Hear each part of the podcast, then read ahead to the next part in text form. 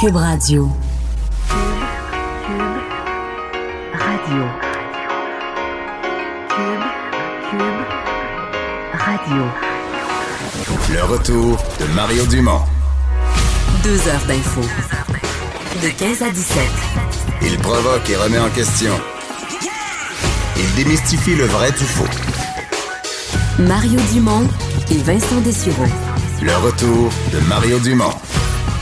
Bienvenue tout le monde, bon vendredi, la dernière de la semaine. Euh, on a pas mal de choses pour vous. On va continuer notre tournée des candidats dans l'élection partielle de Jean Talon. C'est lundi que les gens euh, vont euh, voter. évidemment, on va vous parler de ce qui se passe en Europe parce qu'on était sur le coup d'un attentat terroriste ce matin, mais là, il y en aura un autre qui vient d'apparaître dans l'actualité. C'est Alexandre Moranville-Ouellette qui est là en remplacement de Vincent cette semaine. Bonjour Alexandre. Bonjour Mario. Oui, parce que ce matin, bon là, on apprend euh, chaque heure un peu plus de ce qui s'est passé à Londres, mais là, il y aurait un autre euh, geste du même genre qui aurait été posé, celui-là, aux Pays-Bas. Oui, alors écoutez, ça, se passera en ce moment à La Haye, aux Pays-Bas. Là, selon la police néerlandaise, il y a plusieurs personnes qui ont été blessées, encore une fois à coup de couteau, même chose que ce qui se passait plus tôt aujourd'hui sur le London Bridge, dans une rue commerçante de la ville de La Haye.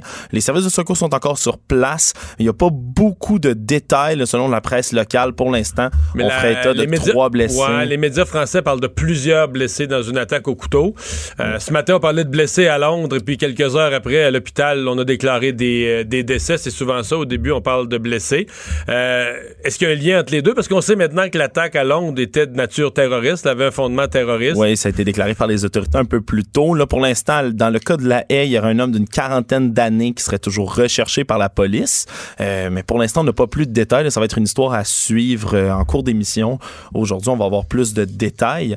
Pour ce qui est de cet attentat le plus tôt à Londres, c'est aussi une attaque à l'arme blanche, comme j'ai dit plus tôt, au London Bridge, ce fameux pont mythique. Euh, c'est une affaire qui a été traitée, qui a été considérée longtemps. On hésitait à l'appeler terroriste. Il semblerait que ce soit de plus en plus appelé à se confirmer. Euh, la police avait été appelée aux alentours de 13h58 heure locale. Euh, il y aurait un homme qui aurait été arrêté puis abattu par la police. C'est pas clair. Il y a plusieurs vidéos. Parce qu'au début, les gens parlaient d'une attaque euh, au fusil parce que les gens avaient entendu des coups de feu. Mais là, on a compris plus tard que les coups de feu, c'était l'action des policiers. C'était une attaque au couteau. Des gens avaient été attaqués, euh, des gens étaient blessés. Bon, on sait maintenant qu'il y en a deux qui étaient morts, mais que le, les coups de feu qu'on a entendus, c'était la réaction de la police pour arrêter le carnage. Oui, c'est les journalistes de la BBC en premier là, qui ont commencé à rapporter des coups de feu. Euh, mais il y a plusieurs vidéos, comme je dis, les informations sont pas complètes encore, euh, mais il y aurait plusieurs vidéos qui feraient état de quelques hommes qui se seraient interposés, des civils, dont un qui aurait selon les, les, les, informations préliminaires, qui aurait peut-être réussi à maîtriser euh, le, suspect au sol. Euh, il y a toutes sortes d'images. Il y a plusieurs comptes Twitter qui ont rapporté d'autres images d'un homme, un civil qui tenait un couteau puis qui avait l'air s'éloigner euh, de tout ça là, en ayant désarmé ou réussi à maîtriser. bref, c'est des informations qui vont être appelées à se confirmer là, dans les prochaines heures, dans les prochains jours. on rappelle que le London Bridge, c'est pas la première fois que c'est le théâtre d'une attaque. En juin 2017, il y avait une camionnette qui avait foncé sur la foule. il y avait un bilan de 8 morts, cinquantaine de blessés fois, cette fois-là. En mars 2017 aussi, sur le pont de Westminster, euh, c'était un autre attentat au véhicule bélier. Et ensuite, le, chauffeur était sorti du véhicule avant de poignarder mortellement un policier devant le Parlement. Un bilan de cinq morts cette fois-là. Euh, ce qui est un peu ironique, c'est que dès le début de novembre, le début du mois, le niveau d'alerte terroriste au Royaume-Uni avait été abaissé. Avant, il était au niveau grave. Maintenant, il est tombé au niveau substantiel depuis le début du mois. Euh, alors, c'est malheureux. Deux semaines des élections. En fait, moins de deux semaines des, des élections des élections là-bas. Oui, exactement. le premier ministre Boris Johnson lui a indiqué sur Twitter euh, qu'il était tenu au courant de l'incident. Et, euh, Réuni un comité de crise. Les partis d'opposition, ce que j'ai vu, ont cessé, ont suspendu la campagne électorale. Euh, donc, à surveiller. pour ce qui est des Pays-Bas, on va garder un œil sur ce qui se, ce qui se passe là-bas, ce qui est en développement. Peut-être que il y a trois possibilités en gros. En gros, peut-être que c'est directement relié euh, du même groupe, de la même cellule qui pose des gestes à deux endroits. Peut-être que c'est pas du tout relié. Et peut-être que le deuxième est juste un coucou qui, qui préparait un geste peut-être, puis qu'en voyant l'autre aux nouvelles, t'as dit, c'est dit, tiens, ça l'a comme déclenché. Ils sont pas coordonnés l'un et l'autre, mais que le deuxième est déclenché en voyant le premier, ça y a dit, ça y a dit, tiens, euh, moi c'est aujourd'hui, euh, je, Ouais. je- j'imagine que les autorités, les autorités vont devoir faire attention aussi parce que souvent dans ce genre de cas-là, euh, euh, c'est pas c'est pas très long que l'État islamique ou que Revendique, de- revendique ouais. là, des, euh, ce genre d'attentat-là, même quand ça vient d'un loup solitaire. Alors, il va falloir euh, attendre plus de détails. Euh, on revient euh, chez nous. euh, Peut-être un, un jugement de la Cour suprême qui nous rappelle que dans notre pays, après tout, ça va pas si mal. Mais c'est néanmoins une cause qui est bien réelle, qui fait jaser, qui part d'un fait qui n'est pas grave, mais qui, qui, qui quoi, ça, ça nous, ça nous dit que dans notre pays, il y a une justice, puis il y a des principes, puis il y a des limites à tout. Ben moi, ça me rassure, Mario, parce que sinon, je serais un criminel, moi Grave. aussi, là, criminel Moi aussi, moi grave. aussi. Ben, on se rappelle une affaire euh, qui dure depuis plus de dix ans, des faits qui remontent à mai 2019 aujourd'hui, qui se sont conclus. Mais 2009. Re- 2009, pardonnez-moi. Ben oui, mai 2009, qui dure depuis un peu plus de 10 ans maintenant, avec un jugement unanime aujourd'hui, la Cour suprême a tranché dans la fameuse affaire de la rampe dans le métro, hein, Madame Bella Kosoyan, qui on a jugé de façon unanime aujourd'hui en Cour suprême qu'elle avait commis aucune faute, qu'elle avait le droit de refuser d'obéir à un ordre qui est déclaré maintenant illégal du policier. Elle va recevoir 20 000, domm- en- 20 000 dollars en dommages et intérêts. Elle réclamait 69 000 dollars, Elle mais elle se dit Ouais, contente. Si on se rappelle des faits, elle est va dans le métro, elle est dans le métro Montmorency. Euh, elle s'en vient prendre le métro et elle ne tient pas la rampe. Alors qu'il y a un petit écriteau, il y a une petite affiche avec un, tu sais, un icône, un pictogramme qui indique que il faut tenir la rampe. Oui, exactement. C'est dans la station Montmorency à Laval que ça se produit. Euh, Il y a un policier qui lui demande à ce moment-là là, de, de s'identifier, qui, qui l'appréhende. Elle refuse de s'identifier. Puis Un policier rigoureux oui, qui- tient à faire appliquer toutes les- très rigoureux, qui tient à faire appliquer toutes les lois. pour ne pas dire zélé. Hein, avec ses collègues, ils l'ont amené après ça en salle de confinement. Ils l'ont forcé à s'asseoir sur une chaise. Ils l'ont menotté. Ils ont Parce fouillé que là, son elle, elle sac. refusait de s'identifier. Oui, oui, elle elle voulait pas sortir ses pièces. Elle disait qu'elle avait rien fait de mal. Ben oui, qui avait rien fait de mal, euh, qui avait seulement pas tenu la rampe. Ils ont même fouillé son sac sans consentement. Ils ont donné deux constats d'infraction. Euh, elle a, été acquittée de ces deux montants-là en cours municipal déjà, mais elle a poursuivi le policier, la ville, la Société des transports de Montréal. Euh, les tribunaux inférieurs, là, plutôt, avaient rejeté son Ouais, recours. Elle avait toujours perdu, là. hein. Cour supérieure, cour d'appel. En fait, cour d'appel, a perdu, mais pas dans un jugement unanime. Elle avait perdu dans un jugement divisé. Deux juges contre Ouais, un. on l'avait déclaré, là, à- à- je, je cite, artisane de son propre malheur à ce moment-là, qui était responsable de tout ça. Mais maintenant, c'est en Cour suprême, plus haute instance judiciaire du Canada, jugement unanime. Alors, euh, cette madame qui se, madame Bella Kosoyan, qui se dit euh, très contente de cette victoire morale. Mais quand on pense qu'un policier, puis euh, comme un policier dans notre société, c'est un officier bien payé, puis tout ça, quand on pense qu'un policier fait ça, surveille ça, donne une contravention pour ça, tu dis, Laval, pas la ville qui avait des problèmes de fugueuses puis de proxénètes qui attendaient proche des centres jeunesse puis à la porte du métro pour ramasser des jeunes filles de 14 ans pour les embarquer dans les affaires les plus dégueulasses. Euh, Laval, c'est pas une ville qui a un peu de misère avec euh, présence de crimes organisés puis comme un moment donné, il y a des règlements de compte. Peux-tu que je continue, là, des vols? Non, des- non, mais Mario, je veux dire, tant que ces proxénètes-là tiennent la rampe de l'escalier dans le métro, tout va bien. On les laisse tranquilles. Bon, on peut les laisser tranquilles. Par contre, euh, euh, une, euh, une femme qui prend des risques avec sa santé et celle des autres en ne tenant pas la rampe, là, à un moment donné, il faut que les forces de l'ordre mettent le pied à terre. Mais là, je suis rassuré là, parce que moi, je, t'avoue, Mario. Toi, tu je- tiens pas la rampe. Je fais une révélation choc en ondes. Je tiens pas la rampe. Mais tu sais qu'il y a deux catégories de personnes qui tiennent pas la rampe. Celles qui, qui, qui vont vite, qui font à gauche, à droite, qui dépassent tout le monde, qui se dépêchent. Oui. Puis les gens qui ont le dédain. Parce que moi, ce matin, au bureau, il y avait des filles, entre autres, qui disaient Mais là, mais il n'est pas question de tenir la rampe. À part que si j'ai une mitaine ou un gant ou je mets ma manche. Genre, parce que les gens ont le dédain de, Ouais. de toutes ces mains Ben, qui ont je peux été comprendre. placées sur la rampe et qui ont tenu toutes sortes de choses avant. Mais ça sort à chaque année, là, les, les, euh, ça puis les poteaux dans le métro sur lesquels on se tient, là, les, les de germes. de, de de- germes. J'ai même vu là, de, de fluide corporel à chaque année qu'on retrouve en quantité. On te euh, croit, on te croit. Ouais, ouais, sinon, c'est. euh, moi, moi aussi, ça me dégoûte à chaque fois que je le lis. J'ai plus jamais le goût de prendre le métro, mais De prendre la rampe. Bon. la réalité me rattrape. Élargissement de l'aide médicale à mourir. Il y avait un comité d'experts qui avait été créé euh, par le, gouvernement et les partis d'opposition, parce qu'ils travaillent ensemble là-dessus, qui a rendu ses recommandations ce matin pour l'élargissement de l'aide médicale à mourir. Oui, exact. Et là, on annonce que Québec va tenir une vaste consultation publique hein, dans ce but-là, justement d'élargir l'aide médicale à mourir euh, pour les personnes inaptes, comme celle, entre autres, là, on parle des gens qui souffrent d'Alzheimer. Euh, évidemment, là, on pourrait réclamer ça. C'est une demande anticipée d'aide médicale à mourir qui pourrait se faire. Euh, toutefois, là, les, les- le cadre de tout cela, c'est que ça serait disponible uniquement après que la personne ait reçu un diagnostic de maladie grave, de maladie incurable, pendant qu'elle est toujours apte. À ce moment-là, euh, il y aurait un tiers, souvent un proche de la personne, on dit, qui serait désigné pour faire connaître l'existence du document en question et expliquer le sens au nom du malade, là, évidemment, une fois euh, que ces personnes-là seraient devenues inaptes. Toutefois, là, on rappelle hein, que le médecin traitant a toujours le dernier mot quand il vient le, le- le temps de l'aide médicale à mourir. Alors, il va y avoir cette vaste consultation publique-là. Euh, il va falloir attendre là, les résultats de tout cela. Je, je dois dire que personnellement, euh, autant je, je- je suis sympathique, là, on a entendu les cas de gens, exemple, qui ont, qui ont l'Alzheimer puis qui veulent pas euh, vivre l'agonie jusqu'au bout.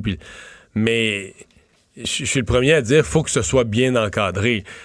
Euh, de, de permettre à une personne, ce qui existe présentement, une personne consentante, une personne lucide, de dire bon ben moi je suis prêt cette semaine, dans quelques jours, je suis prêt ou je suis prête à avoir l'aide médicale à mourir, c'est une chose. Là, on entre, on est complètement sur une, dans un autre univers où tu as l'Alzheimer, tu as encore tes facultés, mais tu signes des papiers à l'intérieur desquels tu dis quand je n'aurai plus mes facultés, j'autorise une autre personne ou d'autres personnes à gérer ma situation et, je les autorise. C'est-à-dire que je, leur fournis mon consentement que je voudrais dans ces circonstances-là, l'aide médicale à mourir, mais quand ça va arriver, tu seras plus là, tu seras plus consentant, tu, seras plus lucide, tu seras plus conscient de rien. Euh, tu veux pas qu'il y ait d'abus, tu veux pas qu'il y ait de dérapage, tu veux pas qu'il y ait de gestes qui soient posés pour les mauvaises raisons. Euh, je veux pas être cru, mais parce qu'on parce qu'on veut l'héritage plus vite ou parce qu'on est tanné de- d'aller à l'hôpital tous les jours, on se sent, on est tanné de, des- des raisons, disons, qui seraient pas à la hauteur. là. Et c'est pour ça que ça doit être encadré d'une façon exemplaire. Bon, on dit on va laisser toujours le dernier mot au médecin. Je pense qu'à date, on a de bonnes balises. Mais je pense que je suis pas le seul à dire, ouais, faut. euh, oui, oui, là, c'est correct qu'on avance dans cette direction-là, mais il faut le faire correctement. Euh, Alexandre, il faut que je revienne sur ta nouvelle précédente. Parce qu'il y a une minute sur, les, sur la, la dame là, qui euh, s'est battue devant les tribunaux. Alors, Maxime Bernier, Non. Maxime Bernier a commenté la chose à tous les crétins ignorants qui continuent d'affirmer que le Parti populiste, le Parti populaire du Canada, pardon, est un parti de racistes, intolérants et autoritaires. Dites cela à cette femme courageuse qui a immigré de l'ex-République soviétique de Géorgie et a consacré dix ans de sa vie là, à défendre vos droits et libertés. Il avait dit avant la candidate du PPC, parce qu'elle a été candidate du Parti populaire du? Canada. Absolument. Ah, mais je l'ignorais. Bella Kossoyan, donc la candidate du Parti populaire du Canada, Bella Kossoyan, gagne sa cause en Cour suprême. C'est une victoire pour tous les Canadiens. Bravo, Bella. Ça aurait peut-être pu Donc, changer mon cette, vote cause d'avoir devant, su ça, Mario. cette cause devant le tribunal est une victoire pour Maxime Bernier. Ben, c'est génial, c'est Voilà. fantastique. Mais voilà. Ça vaut la peine d'être célébré. Fait que je viens juste de voir ça sur les réseaux sociaux. Euh, ça faisait quelques jours qu'on se demandait comment l'histoire allait finir. Les Flames de Calgary avaient joué mercredi soir avec l'entraîneur adjoint qui dirigeait l'équipe, mais l'entraîneur Bill Peters, euh, qui était sous enquête pour des propos racistes, n'était était plus en action, mais il était pas congédié non plus. Il était dans une espèce d'entre-deux, là, appelons ça suspendu le temps de l'enquête. Mais aujourd'hui, les Flames ont procédé. Oui, dans une conférence de presse qui s'est tenue plus tôt aujourd'hui, là, c'est le, DG de l'équipe, Bill Tre- Treliving, pardonnez-moi, qui a précisé qu'il avait reçu une lettre de démission, finalement. C'est comme ça que ça se précise, de Peters en matinée. Il a accepté cette démission-là. Alors, c'est effectif immédiatement, euh, la démission. C'est Geoff Ward, qui est l'entraîneur associé des Flames depuis 2018, euh, qui va prendre la barre des Flames par intérim. Euh, c'est lui qui avait dirigé, comme tu le disais un peu plus tôt, le mercredi soir à Buffalo. Alors, on se rappelle des faits un peu. C'est Hakim Aliou, qui est un ancien joueur, qui a affirmé sur Twitter lundi que Peters avait tenu des propos racistes à son endroit en 2009-2010. Euh, C'était survenu au moment où les deux hommes étaient membres des Ice Hogs de Rockford, qui est le club école là, des Blackhawks de Chicago. Alors, euh, tout cela là, est sorti, a éclaté, puis ça a amené un mouvement quand même, là, pour ne pas dire, là, certains l'ont comparé au mouvement hashtag MeToo Ouais. euh, dans le hockey. Où... Mais plusieurs disent que le congédiement, parce qu'on s'entend que là, on- il a donné une lettre de démission, mais d'après moi, il y a quelqu'un qui l'encourageait à l'écrire, Fortement. euh, que ça rend nerveux bien des entraîneurs. Euh, bon, parce que là, t'as, oui, t'as peut-être des propos racistes, mais t'as aussi toutes les méthodes, euh, les insultes criées par la tête des gens, qu'est-ce que t'as crié exactement, qu'est-ce que t'as inclus dans tes insultes, etc., etc. Euh, donc, si toutes les langues se déliaient si tout le monde racontait tout ce qui s'est passé dans les chambres des joueurs et sur les bancs des joueurs et dans les entraînements, ça a qu'il y a un certain nombre d'entraîneurs de la Ligue nationale de hockey qui pourraient trouver ça, qui pourraient trouver le temps long. Oui, sûrement. Alors, on, on risque d'en entendre d'autres, surtout que ça va peut-être encourager certains euh, autres ex-joueurs ou joueurs actuels de délier leur langue s'ils voient qu'il y a... euh, parce qu'il y a résultat, apparemment, là, si lui donne sa démission euh, au suite de tout cela. Alors, ça va peut-être euh, déclencher encore plus de, de réactions et de, de révélations, si on peut le dire comme ça. Alors, ça va être un autre dossier à suivre. Merci beaucoup, Alexandre. On va reprendre tout de suite. Hier, on a fait deux entrevues, les deux premières, avec des candidats à l'élection partielle dans, dans Jean Talon. Donc, on a parlé hier à la candidate libérale et au candidat euh, de Québec solidaire. Euh, je vous le rappelle, l'élection se déroule ce lundi, donc dans, dans trois jours. Il leur reste la fin de semaine pour convaincre des électeurs. Bien, tout de suite, on va aller parler avec euh, le candidat du Parti québécois pour cette élection partielle, Sylvain Barrette. Bonjour, Monsieur Barrette. Bonjour, Monsieur Dumont. Euh, Est-ce que euh, le, le, Parti québécois, qui avait fini à la dernière élection quatrième dans le comté, est-ce que l'optimisme est revenu pour cette fois-ci? Oui, il, ben, il est euh, euh, non seulement revenu, mais vous savez que la, la, majorité libérale font d'élection en élection depuis euh, 20 ans, hein. ce qui signifie que le dernier score, par exemple, il y a un an, le, le, le Parti libéral a connu son score le plus bas. Et le, vote souverainiste, lui, a toujours été deuxième. Ce qui signifie que si le vote n'avait pas été euh, divisé en trois l'an passé, on aurait gagné. Alors, on sait qu'on a un bloc solide qui est là, euh, prêt à nous appuyer. De votre souverainiste. Mais là, pour l'instant, là, c'est hier, euh, je parlais à votre adversaire de Québec solidaire.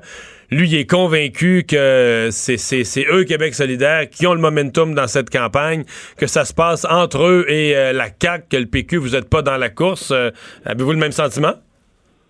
Non, j'ai pas le même sentiment que lui. Nous, notre, no- no- notre score nous donne qu'on a toujours un très grand nombre de, de sympathisants, comme on a toujours eu, et que ces gens-là qui ont essayé de un autre parti l'an passé, le plus souvent pour mettre le parti li- libéral de M. Couillard à la porte, euh, n'ont plus besoin de le faire.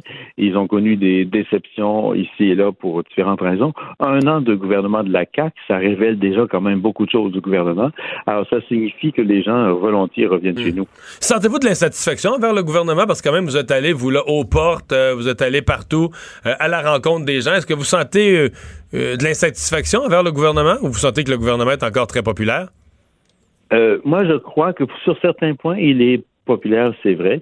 Sur certains autres, il ne l'est pas. Facile. Alors moi, je ne sais pas si c'est parce que je suis enseignant, mais en ce qui concerne la maternelle 4 ans, vraiment, ça passe pas du tout. Euh, Il y a euh, beaucoup de gens qui me disent, euh, c'est c'est vain, on veut en inscrire euh, un, enfant dans, à la maternelle 4 ans avec un ratio d'un 16 ou, ou laisser mon enfant à la garderie où il est un an de plus avec un ratio d'un 8. Le, le choix est tellement évident pour eux que, ne serait-ce que pour cette raison-là, euh, ils n'ont pas du tout l'intention d'inscrire leur enfant à la maternelle 4 ans. Ça, c'est une ins- insatisfaction assez grande. En ce qui concerne les, les lois ou qui ont qui ont l'approbation de la population, euh, ce sont des lois où la popularité du gouvernement Legault est inversement proportionnelle à l'acceptation du reste du Canada de, de, de, de, de- de ces lois. Alors évidemment, à chaque fois, donc, le gouvernement Legault, selon moi, fait une démonstration que le fédéralisme est, est en cul-de-sac. Mhm. Alors, par que- exemple, vous, vous, Oui. oui, ah, ah, ben, je vous en prie. Non, non, allez-y, allez-y. Ah, non, ben non, mais moi, je- vous, vous savez depuis hier ce qui se passe, depuis quelques jours même. je- on, euh, qui pourrait dire aujourd'hui que euh, le, le, logo et pas l'histoire nous prouve que ça va bien. Le, le fédéralisme canadien, c'est comme une évidence maintenant. Ouais. Monsieur Barrette, euh, le fait de ne pas avoir de chef, c'est quand même particulier ce que vous vivez, puis c'est un, un, hasard de, de, dans le temps, là, dans le calendrier. Euh, le Parti québécois est à la recherche d'un chef et l'élection partielle survient durant cette période de flottement-là où vous avez une course au leadership. Est-ce que vous sentez que ça vous ennuie? Est-ce que vous sentez comme un vacuum de leadership qui insécurise les électeurs?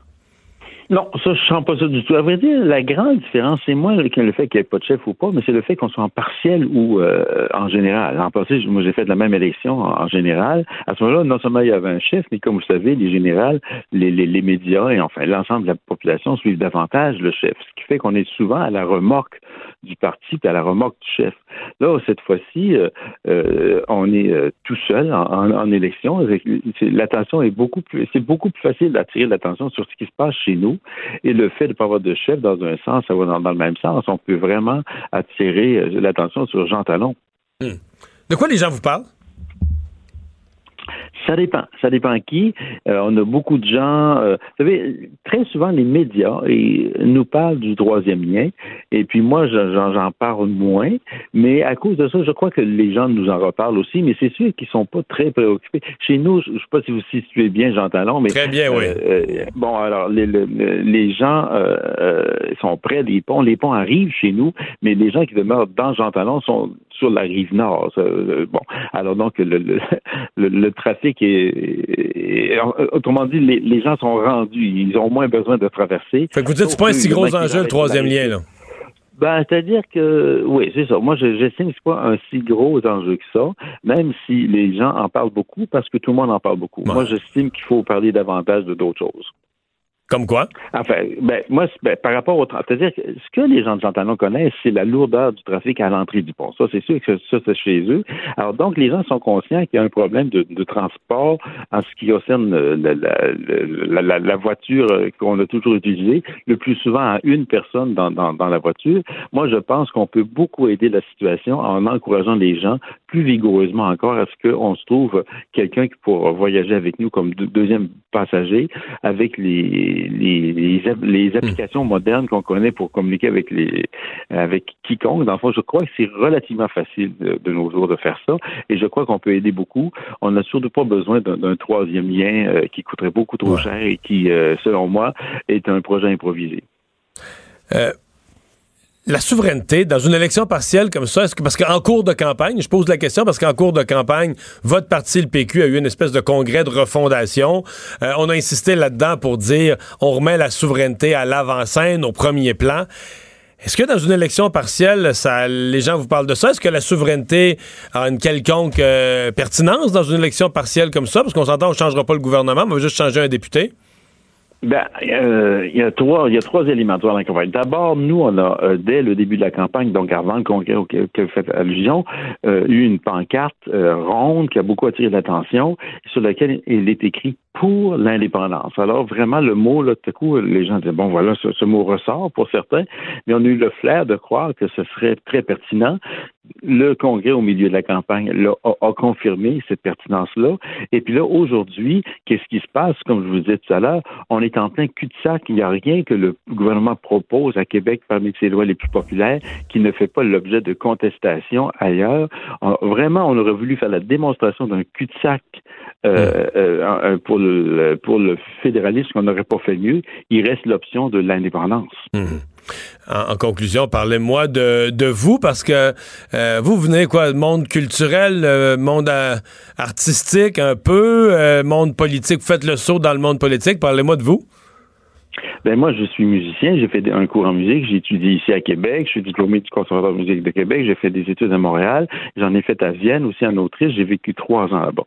Et quand je suis revenu ici, j'ai travaillé surtout dans le monde de l'éducation, j'ai enseigné la musique dans les écoles primaires. Alors, je suis très, très euh, sensible aux questions qui touchent le monde de, de, de l'éducation autant que celle de la culture. Et en plein milieu de la campagne, quand on a parlé de, du PEC, vous savez de que je parle, donc Ouais. le programme pour euh, moi. Et voilà que moi, je me sentais particulièrement euh, interpellé par ça parce que moi, j'ai étudié à l'étranger pendant trois ans.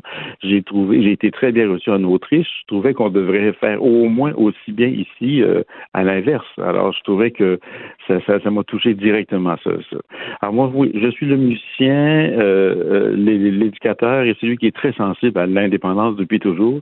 Et quand euh, j'ai eu le temps de m'y mettre, quand mes enfants sont, ont été assez grands pour que j'aie moins besoin de m'en occuper, parce que j'étais un père très près de mes de mes enfants, mais je me suis lancé et puis je suis très heureux là-dedans. Toujours au Parti québécois. Toujours au Parti québécois. Bon, on vous souhaite qu'il n'y ait pas de, de fausses notes d'ici la fin de la, de la campagne. Euh, merci d'avoir euh, été là. Bonne chance euh, pour lundi. Ben, merci à vous. Au revoir, Sylvain Barrette, candidat du Parti québécois dans la partielle de Jean Talon. Euh, Alexandre, mise à jour, euh, je vois le différents médias, le Time Magazine, entre autres, on parle de multiples personnes blessées euh, dans l'attentat de La Haye aux Pays-Bas. Oui, elle a un deuxième attentat au couteau dans la même journée hein, qui survient en ce moment. Un- on dit que le suspect serait toujours euh, en fuite. On parle d'un homme âgé d'entre 40 et 50 ans euh, qui serait habillé de vêtements sombres. Donc la police euh, lance un appel.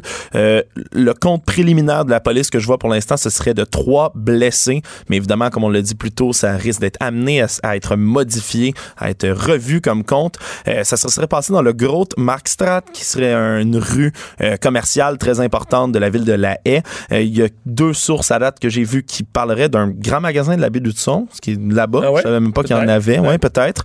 Euh, ça serait arrivé là dans le magasin, sur la rue. Euh, Il y a des sources qui se contredisent, mais dans tous les cas, on parle de trois blessés selon la police. Un attentat au couteau, donc, qui fait écho, on le rappelle aujourd'hui, là, à l'attentat qui, qui est survenu sur le London Bridge, où le bilan officiel en ce moment est de deux décès. Le retour de Mario Dumont. Joignez-vous à la discussion. Appelez ou textez 187 Cube Radio. 1877 827 2346. On est de retour, euh, donc on avait promis de le faire et on le complète, ce tour de tous les candidats dans l'élection partielle de Jean Talon. Et tout de suite, on va parler à la candidate de la CAQ, euh, Joëlle Boutin. Bonjour, Madame Boutin. Bonjour, Monsieur Dumont. C'est une reprise pour vous. Là. Vous étiez là la dernière fois. Euh, Est-ce que ça se passe mieux cette fois-ci? Euh, oui, quand même. C'est une, c'est une campagne électorale. Je suis fidèle au rendez-vous. Euh, je dirais que c'est très positif. Une campagne électorale, c'est une expérience humaine vraiment extraordinaire. On a l'opportunité de rencontrer des gens, des citoyens euh, tous les jours. Puis dans la vie normale, c'est rare qu'on dit bonjour comme ça à tout le monde. là. Donc, euh, on rencontre plein de citoyens qui ont des histoires à raconter. C'est vraiment extraordinaire. Mais souvent, quand on est dans le parti gouvernemental, c'est c'est plus difficile de faire une élection parce que les partiels, on dit souvent, c'est l'occasion d'exprimer l'insatisfaction envers le gouvernement. Avez-vous senti ça, l'insatisfaction? Entre autres, la réforme de l'immigration, la semaine où ça a fait l'actualité très Est-ce que vous, comme candidate, vous avez, euh, vous avez euh, vécu ça plus difficilement? Mais je dirais, pour répondre à votre question, je dirais qu'effectivement, une partielle, lorsqu'on est au pouvoir, c'est quand même un défi. Là. Je peux pas non plus me prononcer, euh, parler au nom de tous les ministres, mais je dois quand même maîtriser euh, beaucoup de dossiers. Euh, par rapport à l'immigration, euh, ça a été très rapide là, quand même. En une semaine, là, le gouvernement s'est réajusté. Il y a beaucoup de gens qui saluent le fait, dans le fond, qu'un ministre est capable de faire preuve d'humilité et de retourner à la table des dessins lorsque c'est nécessaire pour revenir avec un projet plus rassembleur. Donc ça, euh, je me suis fait dire. J'ai également senti qu'au bout d'un an, il y a une relation de qui est en train de s'établir entre les électeurs de Jean Talon euh, et le gouvernement, parce qu'au départ, c'était un peu euh, un, beau risque à prendre l'année dernière. Les gens, les gens de Jean Talon ont toujours voté libéral. Donc euh, là, je le sens sur le terrain. Il y a beaucoup de gens qui m'ont dit qu'ils étaient satisfaits du gouvernement Legault. OK. Vous êtes confiant parce que il y a comme quelque chose qui s'est déplacé, qui a glissé en cours de campagne. C'est comme si au départ, on se disait, Jean Talon, c'est un comté toujours libéral, ça serait un exploit pour la CAQ de l'arracher après des décennies du Parti libéral. Puis là, on arrive à la fin. C'est comme si on se dit, ouais, mais finalement, euh, la CAQ, ça devrait être eux autres, ce comté-là. Puis s'ils perdent, ça va être une grosse déception. Est-ce que vous sentez cette pression-là? Ben, comme dans toutes les campagnes électorales, il y a une pression. Là, on est là parce qu'on veut gagner, donc on travaille énormément sur le terrain. On, on a mis les troupes. On, on veut pas avoir de regrets, là, peu importe le résultat. Ceci étant dit, c'est vraiment aux électeurs de décider le 2 décembre prochain là, quel genre de député ils veulent élire. Euh, puis c'est, je, je rappelle l'importance d'aller voter parce que c'est une élection partielle. Les gens viennent d'aller voter il y a un mois, donc euh, enfin, on rappelait même sur le terrain que le, le ministre libéral avait démissionné, qu'on avait déclenché une élection, puis qu'il- parce qu'il y a des gens qui, qui le réalisaient même pas là. pourquoi voter euh, pour vous? Puis là, je fais abstraction du fait qu'on soit pour ou contre la CAQ. C'est-à-dire que euh, quelqu'un, les partis d'opposition, exemple, que j'ai interviewé, il y en a qui disent, ouais, mais là, ce que ça prend, ça prend une opposition forte, puis tout ça. Sous-entendu, ben, la CAQ sont déjà au pouvoir, euh, sont déjà majoritaires, ils ont déjà une majorité de sièges dans la région de Québec. Qu'est-ce que le siège de Jean Talon à la CAQ additionnerait ou amènerait de plus ou de différent? Mais les gens, quand ils vont voter, ils votent euh, pour une candidate ou un candidat, là, euh, mais également pour un parti, dans le fond. L'avantage de voter pour euh, pour moi, mettons, Joël Boutin, qui est pour la Coalition Avenir Québec, c'est que j'ai une expérience gouvernementale. L'année dernière, j'étais directrice de cabinet pendant un an. J'ai acquis énormément d'expérience. Je sais comment faire avancer des dossiers dans l'appareil gouvernemental, mais je suis une personne très, très connectée sur le terrain. Euh, j'ai fait, j'ai rencontré des entreprises, des commerces, des citoyens, des CHSLD. J'ai pris déjà beaucoup de notes sur les enjeux là, euh, du comté, puis euh, sur euh, comment on pourrait les régler également. Donc, je suis un peu à l'image de mon parti, assez pragmatique, puis axé sur la, les actions concrètes pour résoudre des problèmes qui correspondent aux gens, dans le fond. Euh, dans la dernière année, la CAQ a quand même entrepris plusieurs projets, plusieurs éléments. On ne peut pas parler de tout aux gens là, quand on a deux minutes ou une minute et demie à une porte ou dans un, un centre commercial où on sert des poignées de main. C'est quoi les dossiers forts, les dossiers que vous trouvez que de la CAQ où vous dites hein, c'est avec ça que j'approche les gens, c'est avec ça que je les euh, que je les aborde parce que je sais que c'est le plus populaire de ce qu'on de ce qu'on a fait comme parti ou comme gouvernement. Mais tout d'abord, je tiens à préciser que je suis pas- là pour leur parler, mais plutôt pour les écouter. Donc, la première chose que je leur parle, je leur demandais, c'est qu'est-ce qui est important pour vous. Ce que j'ai rem- j'ai remarqué dans Jean Talon, c'est que les gens s'intéressent beaucoup aux enjeux nationaux. Euh, un des enjeux que j'ai plus entendu, c'est l'éducation, là, au sens large, avoir un meilleur soutien aux professeurs, euh, rénover les écoles, euh, les, les, les mesures pour les familles également. Pour les professeurs, euh, ben, je tiens à rappeler qu'on a quand même réinvesti là, 336 millions dans le dernier budget. Donc, la cavalerie s'en vient, parce qu'il y a beaucoup d'enseignants et de professeurs dans Jean Talon. Euh, pour les familles, il y a beaucoup de gens, avec justement des familles là, dans Jean Talon. Donc, il y a des gens qui étaient satisfaits, qui ont suivi la mise à jour euh, budgétaire. Sinon, je leur rappelais, vous devriez regarder la mise à jour, vous allez être satisfaits. Là. On a diminué les frais de garderie à 8,25. Donc, c'est bon pour vous. Il y a beaucoup d'aînés. On a quand même une population vieillissante, beaucoup de résidences de personnes âgées. Donc, ils- les aînés veulent être sûrs euh, qu'on les oublie pas, dans le fond. Ils veulent vieillir dans la dignité. Donc, euh, c'est quelque chose qu'on m'a dit également. Et on m'a parlé aussi d'environnement, même des sujets qui touchent le municipal, comme le compostage. Là. Euh, ça, c'est important. Et de mobilité, bien évidemment. Puis, Mais demain, le Québec solidaire, eux, ils disent que justement, là, ils vont sur les campus à l'Université Laval parler aux jeunes, parce que quand ils parlent aux jeunes d'environnement, tous ces jeunes-là, tous ces jeunes-là se revirent contre la CAQ. Est-ce que vous avez senti ça? Moi, j'ai pas senti ça. là. Les jeunes s'intéressent aussi à des enjeux là, aussi larges que que l'éducation ou la main d'œuvre ou euh, mais pour pour l'environnement, les jeunes me parlaient plus de mobilité, de transport en commun et comme je vous l'ai dit de compostage. Hmm. Les, les gens qui vous parlent de transport, il y a au moins deux partis parmi vos adversaires. Bon, Québec solidaire a- a- très fortement, puis le Parti québécois aussi un peu, euh, font campagne contre le, le troisième lien. Est-ce que vous sentez que Jean Talon, euh, dans la circonscription, les gens s'opposent au troisième lien ou voient d'un mauvais œil ce, ce projet-là?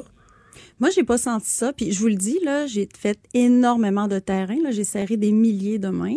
Euh, je rappelle que notre engagement n'a pas changé. Là, c'est vraiment un engagement de la, de la dernière campagne électorale. Il y avait un soutien quand même de la population là, de 70 Puis là, je dis la, de la grande région de Québec. Sais, L'objectif premier de ce projet-là, c'est vraiment d'améliorer la mobilité dans toute la grande région de Québec. C'est au-delà de Jean Talon. Puis ça s'inscrit vraiment euh, dans un projet. C'est connecté au projet structurant de la ville de Québec et c'est tout à fait compatible avec du transport collectif. Il faut savoir que le tunnel Québec-Lévis va inclure un transport collectif moderne qui va être bon pour les générations futures. Puis on peut aussi espérer que les, voitures électriques vont augmenter aussi dans le temps. Mais c'est tous des projets qui sont vraiment pour la grande région de Québec. Nous, on s'est engagé à améliorer la mobilité pour Québec. Mhm. Euh. Disons, si vous gagnez le lundi, euh, c'est- ça pourquoi vous travaillez, vous essayez. euh, vous allez. euh, ça va être quoi votre priorité? Ça va être quoi votre premier dossier? Sur quoi vous allez vous pencher en- en- avant toute chose? Et j'ai une petite liste d'épiceries. Ah là. oui? Euh, je l'ai pas devant moi. Oui, il y a plusieurs. euh, il y a- eh, par exemple, il y a des euh, CHSLD qui sont conventionnés, l'autre qui sont pas conventionnés. Donc là, ça, je parle du jargon là, mais ça touche à la main d'œuvre. Vraiment, il y a un, en- un immense enjeu de main d'œuvre dans la région de Québec. Premièrement dans le domaine de la santé. Donc c'est pour ça que je parlais des CHSLD. Là, les gens, les préposés aux bénéficiaires qui sont dans des CHSLD non conventionnés ont tendance à aller vers les conventionnés.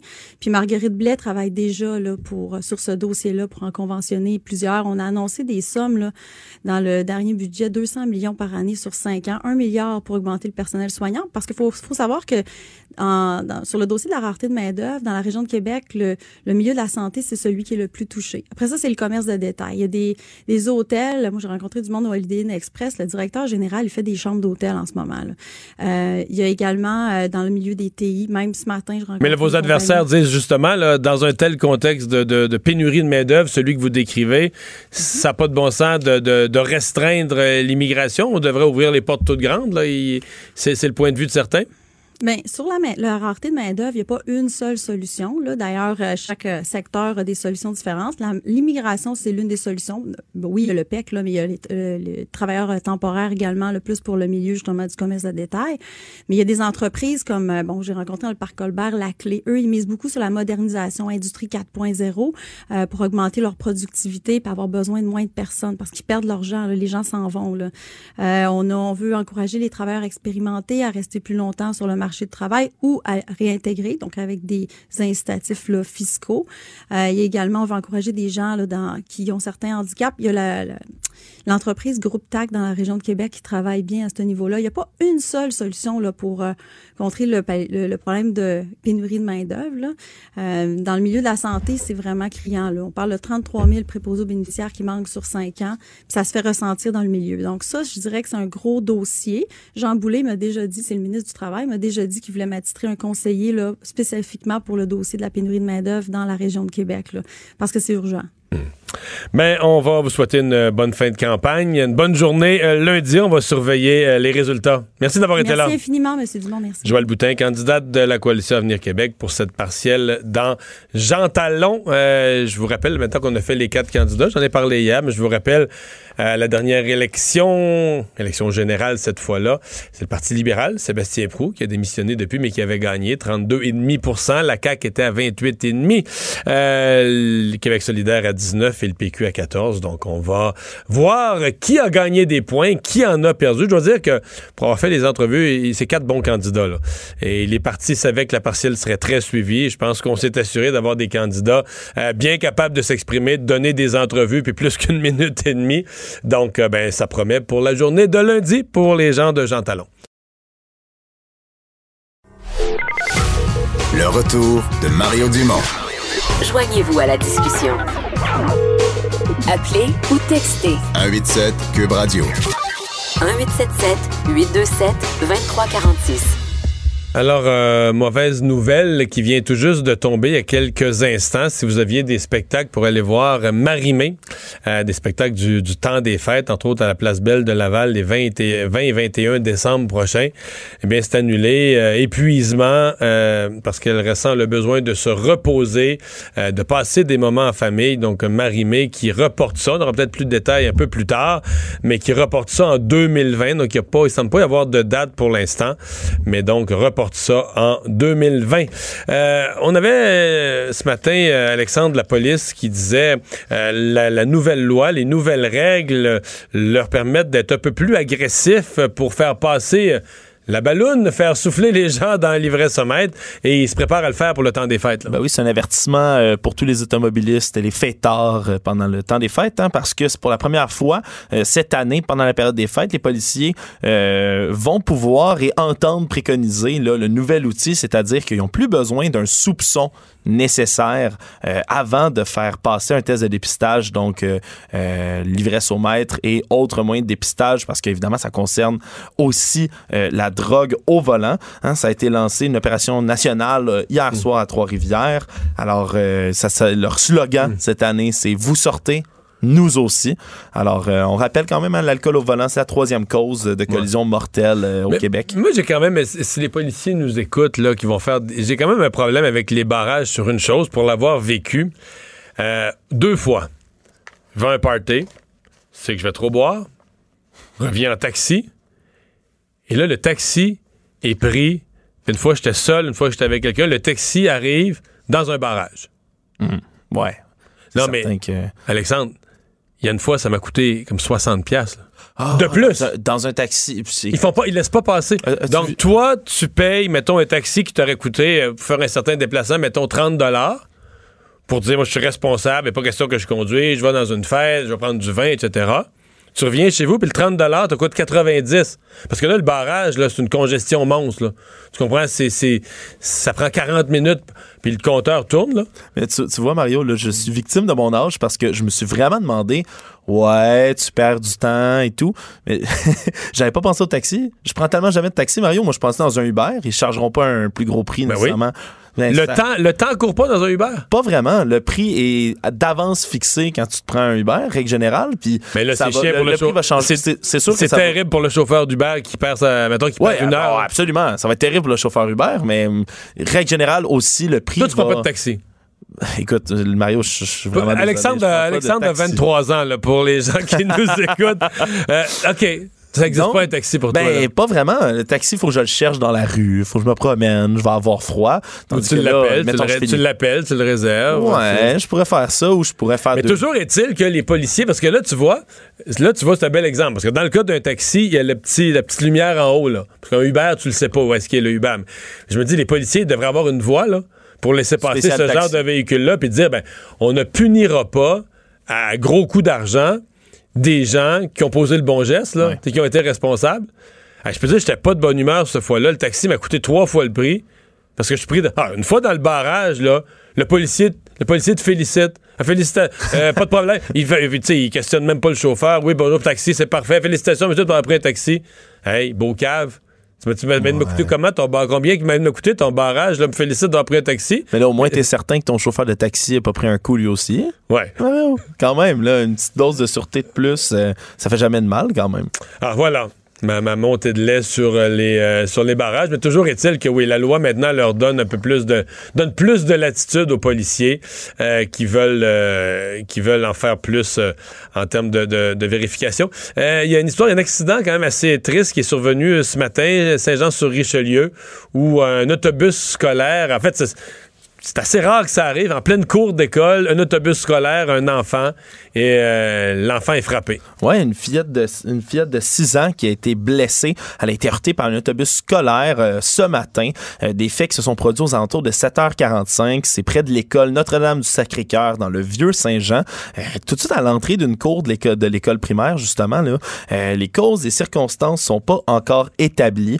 Euh, on dit que la jeune victime a été transportée d'urgence à l'hôpital. Il y a personne d'autre qui a été blessé, mais il va falloir qu'il y ait une enquête qui soit faite euh, plus approfondie dans ce cas-là parce que les causes sont pas bien expliquées pour l'instant. Euh, je vous dis tout de suite, euh, la, presse, il y a quelques minutes, qui a mis en, qui a mis en ligne une, une entrevue qu'ils auraient obtenue. C'est pas pire, je l'avertis, avec le, le président des Métis, le président de la Manitoba Métis Federation, David Chartrand, et qui demande au premier ministre du Manitoba, Brian Pallister, de se regarder dans le misto, de, écoutez bien les phrases, de se regarder dans le miroir avant de partager sa sagesse concernant la loi québécoise sur la laïcité. Donc, euh, Monsieur Pallister qui, euh, euh, hier, vous l'avez vu, a mis cette publicité invitant les Québécois qui se considéraient victimes de la loi 21 à, se, à, à aller travailler au Manitoba. Eh bien, euh, il dit, euh, le, président de la Fédération des Métis du Manitoba, qui dit clairement la façon euh, dont il traite les Métis au Manitoba est différente de ce qu'il dit au Québec de faire avec ses propres citoyens. Donc, un journaliste de la presse qui a eu l'idée d'aller vérifier là-bas comment est-ce qu'on perçoit le traitement des minorités par M. Pallister. Remarquez qu'on était plusieurs à avoir déjà parlé de la minorité francophone au Manitoba. Au fil des ans. C'est le moment de parler sport.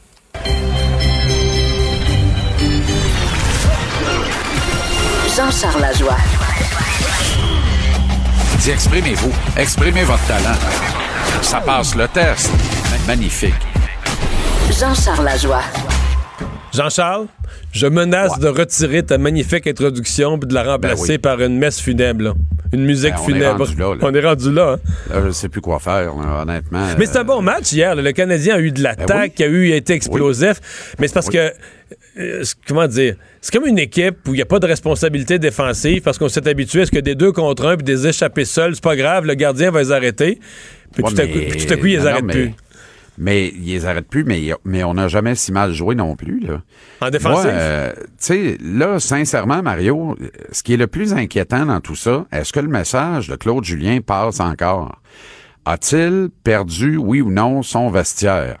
J'ai pas le choix de la, de la poser la question parce que il faut suivre le raisonnement et le fil des, des, des, des événements, les faits que nous avons sous les yeux.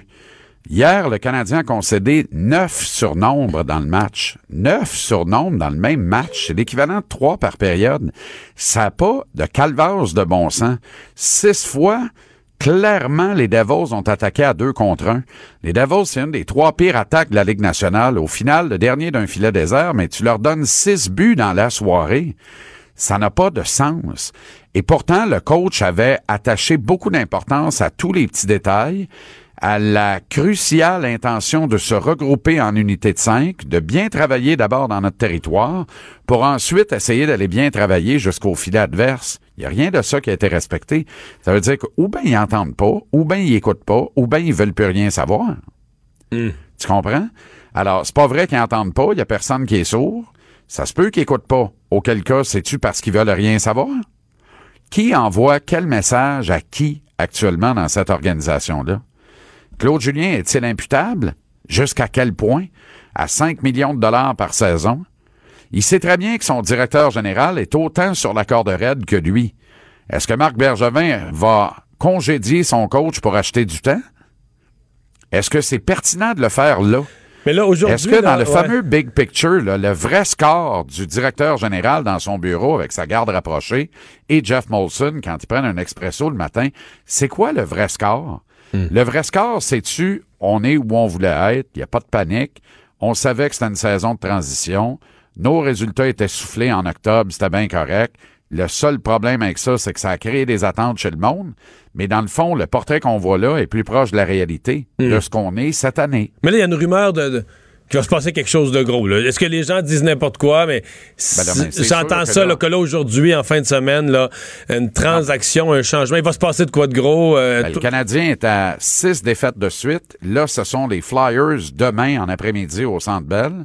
Et tu t'en vas à Boston dimanche soir.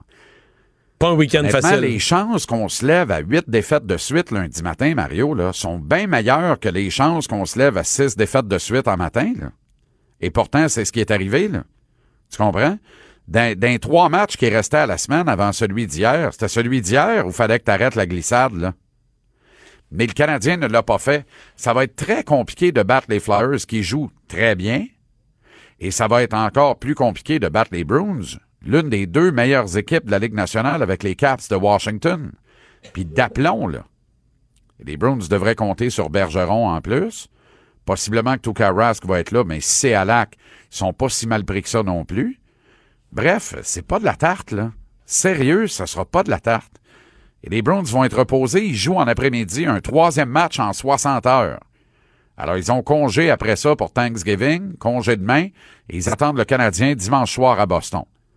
Fait qu'eux, ils vont être frais et dispo. Le Canadien va arriver après avoir volé vers Boston en début de soirée euh, samedi après le match contre les Flyers. Qui garde quel match dans les buts du Canadien?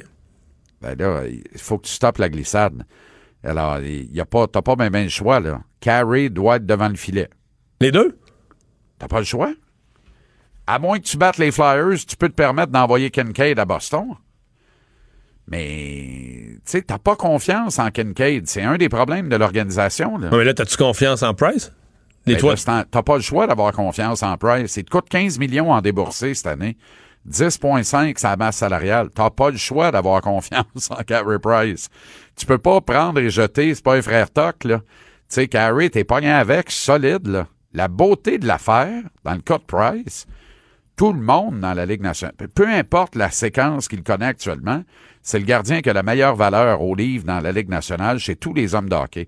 Tout le monde reconnaît que c'est le meilleur dans le business. Ici, à Montréal, on est un peu bipolaire, ces bars. Mais quand tu parles au gars de aux quatre coins de la Ligue nationale, le meilleur goaler de la Ligue, c'est Carey Price. Donc, il a une bonne valeur. Fait que Marc Bergevin peut très bien manœuvrer dans ce dossier-là. Sauf que faudrait que Carey tienne le coup. Parce qu'idéalement, Carey, il faut le transiger à Seattle lors du repêchage d'expansion. C'est ça le deal à faire. Le meilleur deal, là, ça va être ça. Et ça, Carey, il va la lever, sa clause de non-mouvement pour Seattle. Parce que Seattle, c'est le frère siamois de Vancouver. Lui, il vient de là. Vancouver, c'est sa mère patrie. Fait que euh, s'en aller dans ce bout-là, là, pour finir sa carrière, il n'y aura rien contre. Et quel tonique ce serait pour Seattle? De commencer la franchise avec Price? Exactement comme le- fait Vegas. Ben oui, ils ont le modèle de Marc-André Fleury, c'est ça, j'allais dire ça. Exactement. Alors, c'est là où ça se passe, Mario. Là. Mais il faut toffer jusque-là. Pour ça, il faut qu'il recommence à arrêter époque un peu, là. Ouais. Tu comprends?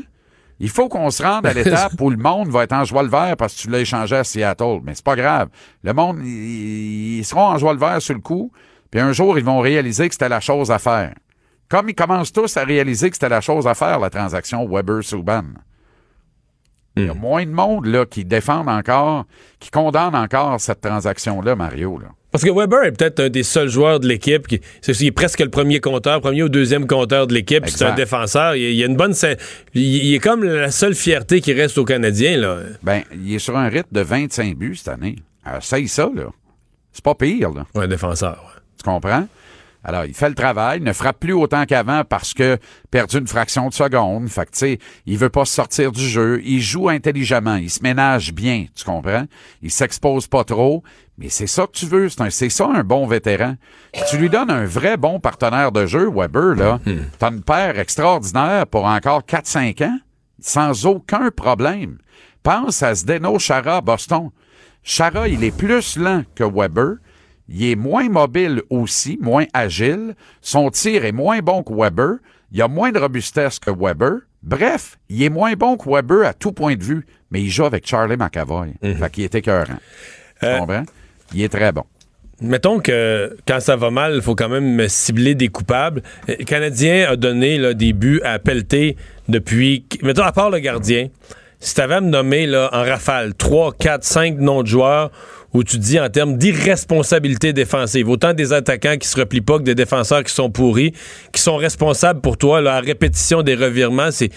C'est qui qui est le désastre défensif du Canadien? Uniquement sur le, principe de la défense, là, je suis obligé de te nommer presque toute la défense. Je vais exclure Weber et Charrot. Je vais exclure le jeune Kel Fleury. Peux-tu m'expliquer pourquoi il n'a pas joué hier, d'ailleurs? Et Brett Kulak l'a remplacé, un gaucher sur le flanc droit. Il a joué 11 minutes, il est moins 3. Bravo, Claude. il, a- il a joué 11 minutes, puis il est moins 3. Ah oui. Ah oui, un super call, Claude. Lâche pas, Claude. On a enlevé bien. Fleury parce qu'on s'est dit c'est une recrue, il pourrait être irresponsable. Exactement. Il pourrait faire des erreurs défensivement. Encore une fois, la solution facile, alors que Fleury était loin d'être le pire. Moi, honnêtement, Victor Mété, où est la progression depuis trois ans? J'insiste là-dessus, là. Encore hier, on ne l'a pas vu. Il est plus souvent qu'autrement exposé dans son manque de robustesse, sa petitesse, ce qui fait qu'il se- ne se rend pas justice physiquement. Tu sais, compare, il y a à peu près le physique de Francis Bouillon à l'époque. Ça se compare même pas. Bouillon était tough, il jouait tough, il jouait gros. Francis était extraordinaire. Mété pas capable de se faire justice physiquement. Sur le plan de la vitesse, ça semble difficile. Sur le plan des skills, on n'en parle pas non plus. Alors, c'est difficile pour Mété. Jeff Petrie n'est plus l'ombre du Terrible, joueur hein? qu'il était en début de saison. Alors, ça, ça fait très mal aux Canadiens. On vient de nommer une paire. Là. Mété Petrie, là, c'est une paire au complet, ça. Et puis là, la troisième paire, ben, c'est. Il y a Kel Fleury qui a de l'allure, cette troisième paire-là. Tout le reste, là, tu sais, Riley, Kulak, nomme-les, là. C'est- Tu sais, c'est tout, c'est tout du pareil au même, ça, là. là. Ça ça vaut pas cher la livre, c'est ça la vérité. Puis s'il y a un attaquant, moi, qui me désole défensivement, c'est Thomas Tatar. Pas capable d'une couverture Ouais. efficace. C'est très difficile de travailler sur 200 par Mais, Do- 85. Do- Do- Pourtant, ouais, mais Domi on donne la rondelle à répétition aussi. Là. Domi, entre les deux lignes bleues, c'est épouvantable. Domi tente tout le temps des passes à 100 pièces. Pourquoi tu fais ça? Une passe à 5 pièces, t'as-tu peur d'avoir honte de la réussir? C'est quoi l'affaire? Tu comprends? T'as une palette de libre à 12 pieds en avant de toi, t'en vises une à travers trois bâtons adverses, entre les deux lignes bleues, d'une bande à l'autre, en diagonale, sur 80 pieds. Pourquoi? Pourquoi tu fais ça, Max? Et trois fois sur quatre, la passe est coupée. Puis ça, se conclut une chance de marquer pour l'adversaire. Price, hier, a réservé ses trois meilleurs arrêts. Ça a commencé comment? Revirement en zone neutre. Qui a fait le revirement? Max Domi. Passe de cave entre les deux, entre les deux lignes bleues. Le but de Kotkaniemi hier, là, m'a dire de quoi? C'est un beau tir, mais c'est encore, c'est encore une meilleure réception de passe que c'est un beau tir. As-tu vu la vivacité de ce passe-là, qui était pas complètement précise en plus?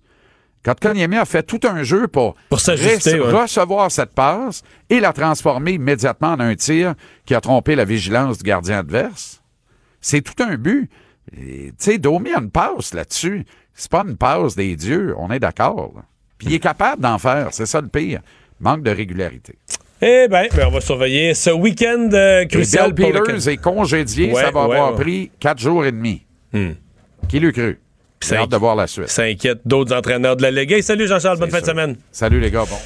Et on parle maintenant euh, culture avec Anaïs. Euh, bonjour Anaïs. Bonjour, bonjour. Alors, je l'ai mentionné vite, vite Ben tantôt oui. quand j'ai vu apparaître ça. Marie-Mé qui doit annuler des concerts. Marie-Mé qui a décidé d'annuler les deux concerts qui euh, devraient avoir lieu euh, le 20 et 21 décembre prochain à la Place Belle. Ces spectacles n'auront pas lieu et seront remis le 19 juin prochain au Centre Belle alors, à Montréal pour clôturer sa tournée en fait et elle a expliqué C'est-à-dire qu'elle annule deux spectacles. pour en faire un, Un au Centre Bell. au Centre Bell. Et elle explique dans un long message sur les médias sociaux, en fait, euh, que dans les derniers mois, elle a fait 58 spectacles en 44 villes, que la tournée a été euh, préparée comme lorsqu'elle était euh, lorsqu'elle n'avait pas d'enfant en fait que là la Elle conciliation est comme on dit en bon québécois. La conciliation travail famille ça commence vraiment à apaiser pour elle. Et le spectacle c'est environ deux semaines de, de, de pratique avant de monter sur scène. Donc elle a dit là j'ai besoin d'avoir un moment Hmm. de répit. Pardonnez-moi on remet ça. Et pour que Marie-Mé se sente moins mal,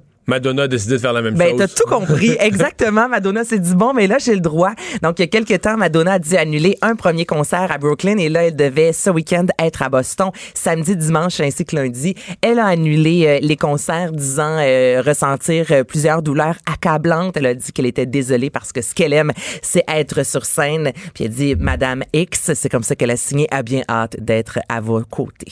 Oh. Oh. Qu'est-ce qu'il y a à dire sur la culture en parlant du vendredi fou? Hey, moi, je suis allée tantôt là, m'acheter un, un, un petit poêle à fondu, là, un, un pot à fondu. Quel mauvais choix, quelle mauvaise idée. Il y a du monde. Il y a du monde à la shop, ça n'a aucun sens. faut pas y aller. Mais j'ai- comme pas pensé. Je me disais, ah, OK, je vais manger de la fondue. Je suis arrivée là-bas. T'as-tu là, eu un bon rabais? euh, même pas. Il n'y avait pas Mais de rabais sur ce que je voulais. Ils m'ont fait gratter à la Mais caisse. ben J'ai- loser. ben, je suis loser sur toute la ligne. Je suis brûlé, brûlé d'être allé dans un centre d'achat plein de monde. J'ai pas eu de rabais. Quel... C'est un mauvais choix. Écoute, euh, elle est mieux d'être bonne, ma fondue. T'aurais dû rentrer dans le studio avec un bonnet d'âne. Mais tu non, devrais on- finir ta journée avec le Marie, bonnet d'âne. on fait pas toujours des bons choix dans la vie et je regrette. J'ai appelé mon chum en disant quel choix de merde, excusez-moi. Je, je reviens à la maison sur le champ. Ça vaut même pas la peine, honnêtement. Dans la majorité des boutiques, c'est 30 Fait que t'as moi, magasiné avec trop de monde puis avec pas de rabais. Je suis revenu les mains vides, à part avec mon truc à fondu. Mais 30 entre toi et moi, c'est pas beaucoup. Mais parce que ça dépend toujours. Si c'est un vrai, vrai, vrai 30 là, c'est un vrai prix que ça se vendait.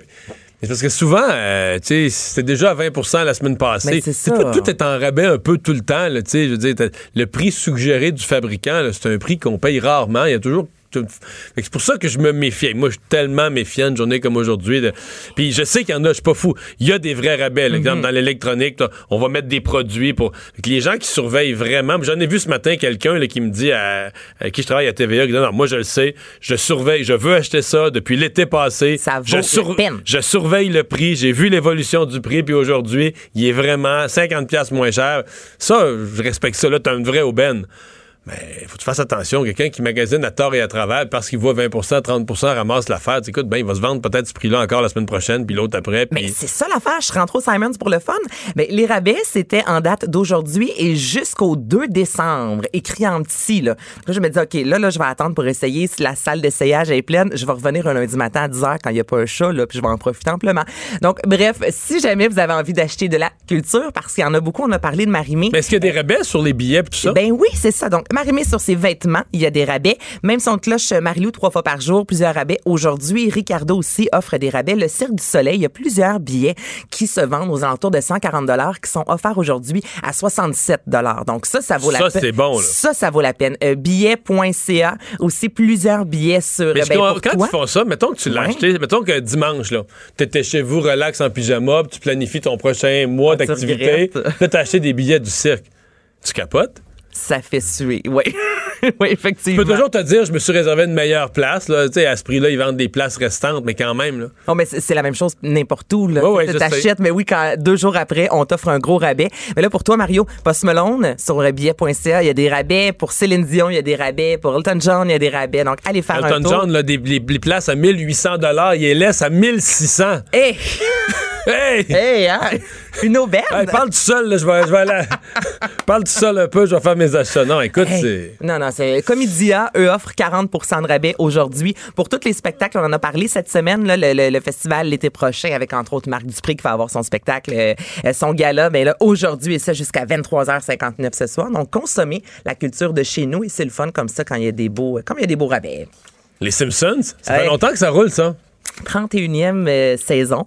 Mario et là, les fans ont capoté. Là, tout le monde a eu peur parce que le compositeur du thème musical, Danny Elfman, est allé dire dans une balado-diffusion que la 31e saison allait être la dernière. Et là, tu comprendras qu'en deux secondes, ça a fait le tour du web. Tout le monde capotait en se disant que c'était la fin des Simpsons. On touche pas aux Simpsons. Ça reste un, un, un classique. Et je pense, surtout les Simpsons, on peut exploiter pas mal tous les sujets de l'actualité. Donc, il y a encore matière à voir euh, les Simpsons.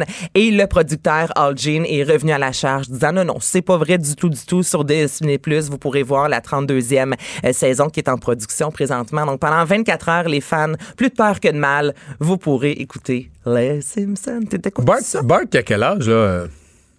Ben, ça fait 31 ans qu'il a peut-être 7 ans. Il a quel âge, Bart? J'ai aucun... Non, mais je veux dire, peu importe, c'est qu'il vieillit pas, là. Non. Non. Eh. Ben, il n'y a pas grand monde qui vieillit là-dedans. là. Non, non. Mais ils sont chanceux. Ils sont- Moi, les Simpsons, ça a commencé, Hey. j'étais un kid, puis là, j'ai 50 ans, puis les Simpsons sont encore jeunes. Et puis à boire de la bière, comme mon mère. Bois de la bière. il meurt pas. Non, non, il, Il garde la même shape. il se maintient, c'est très beau.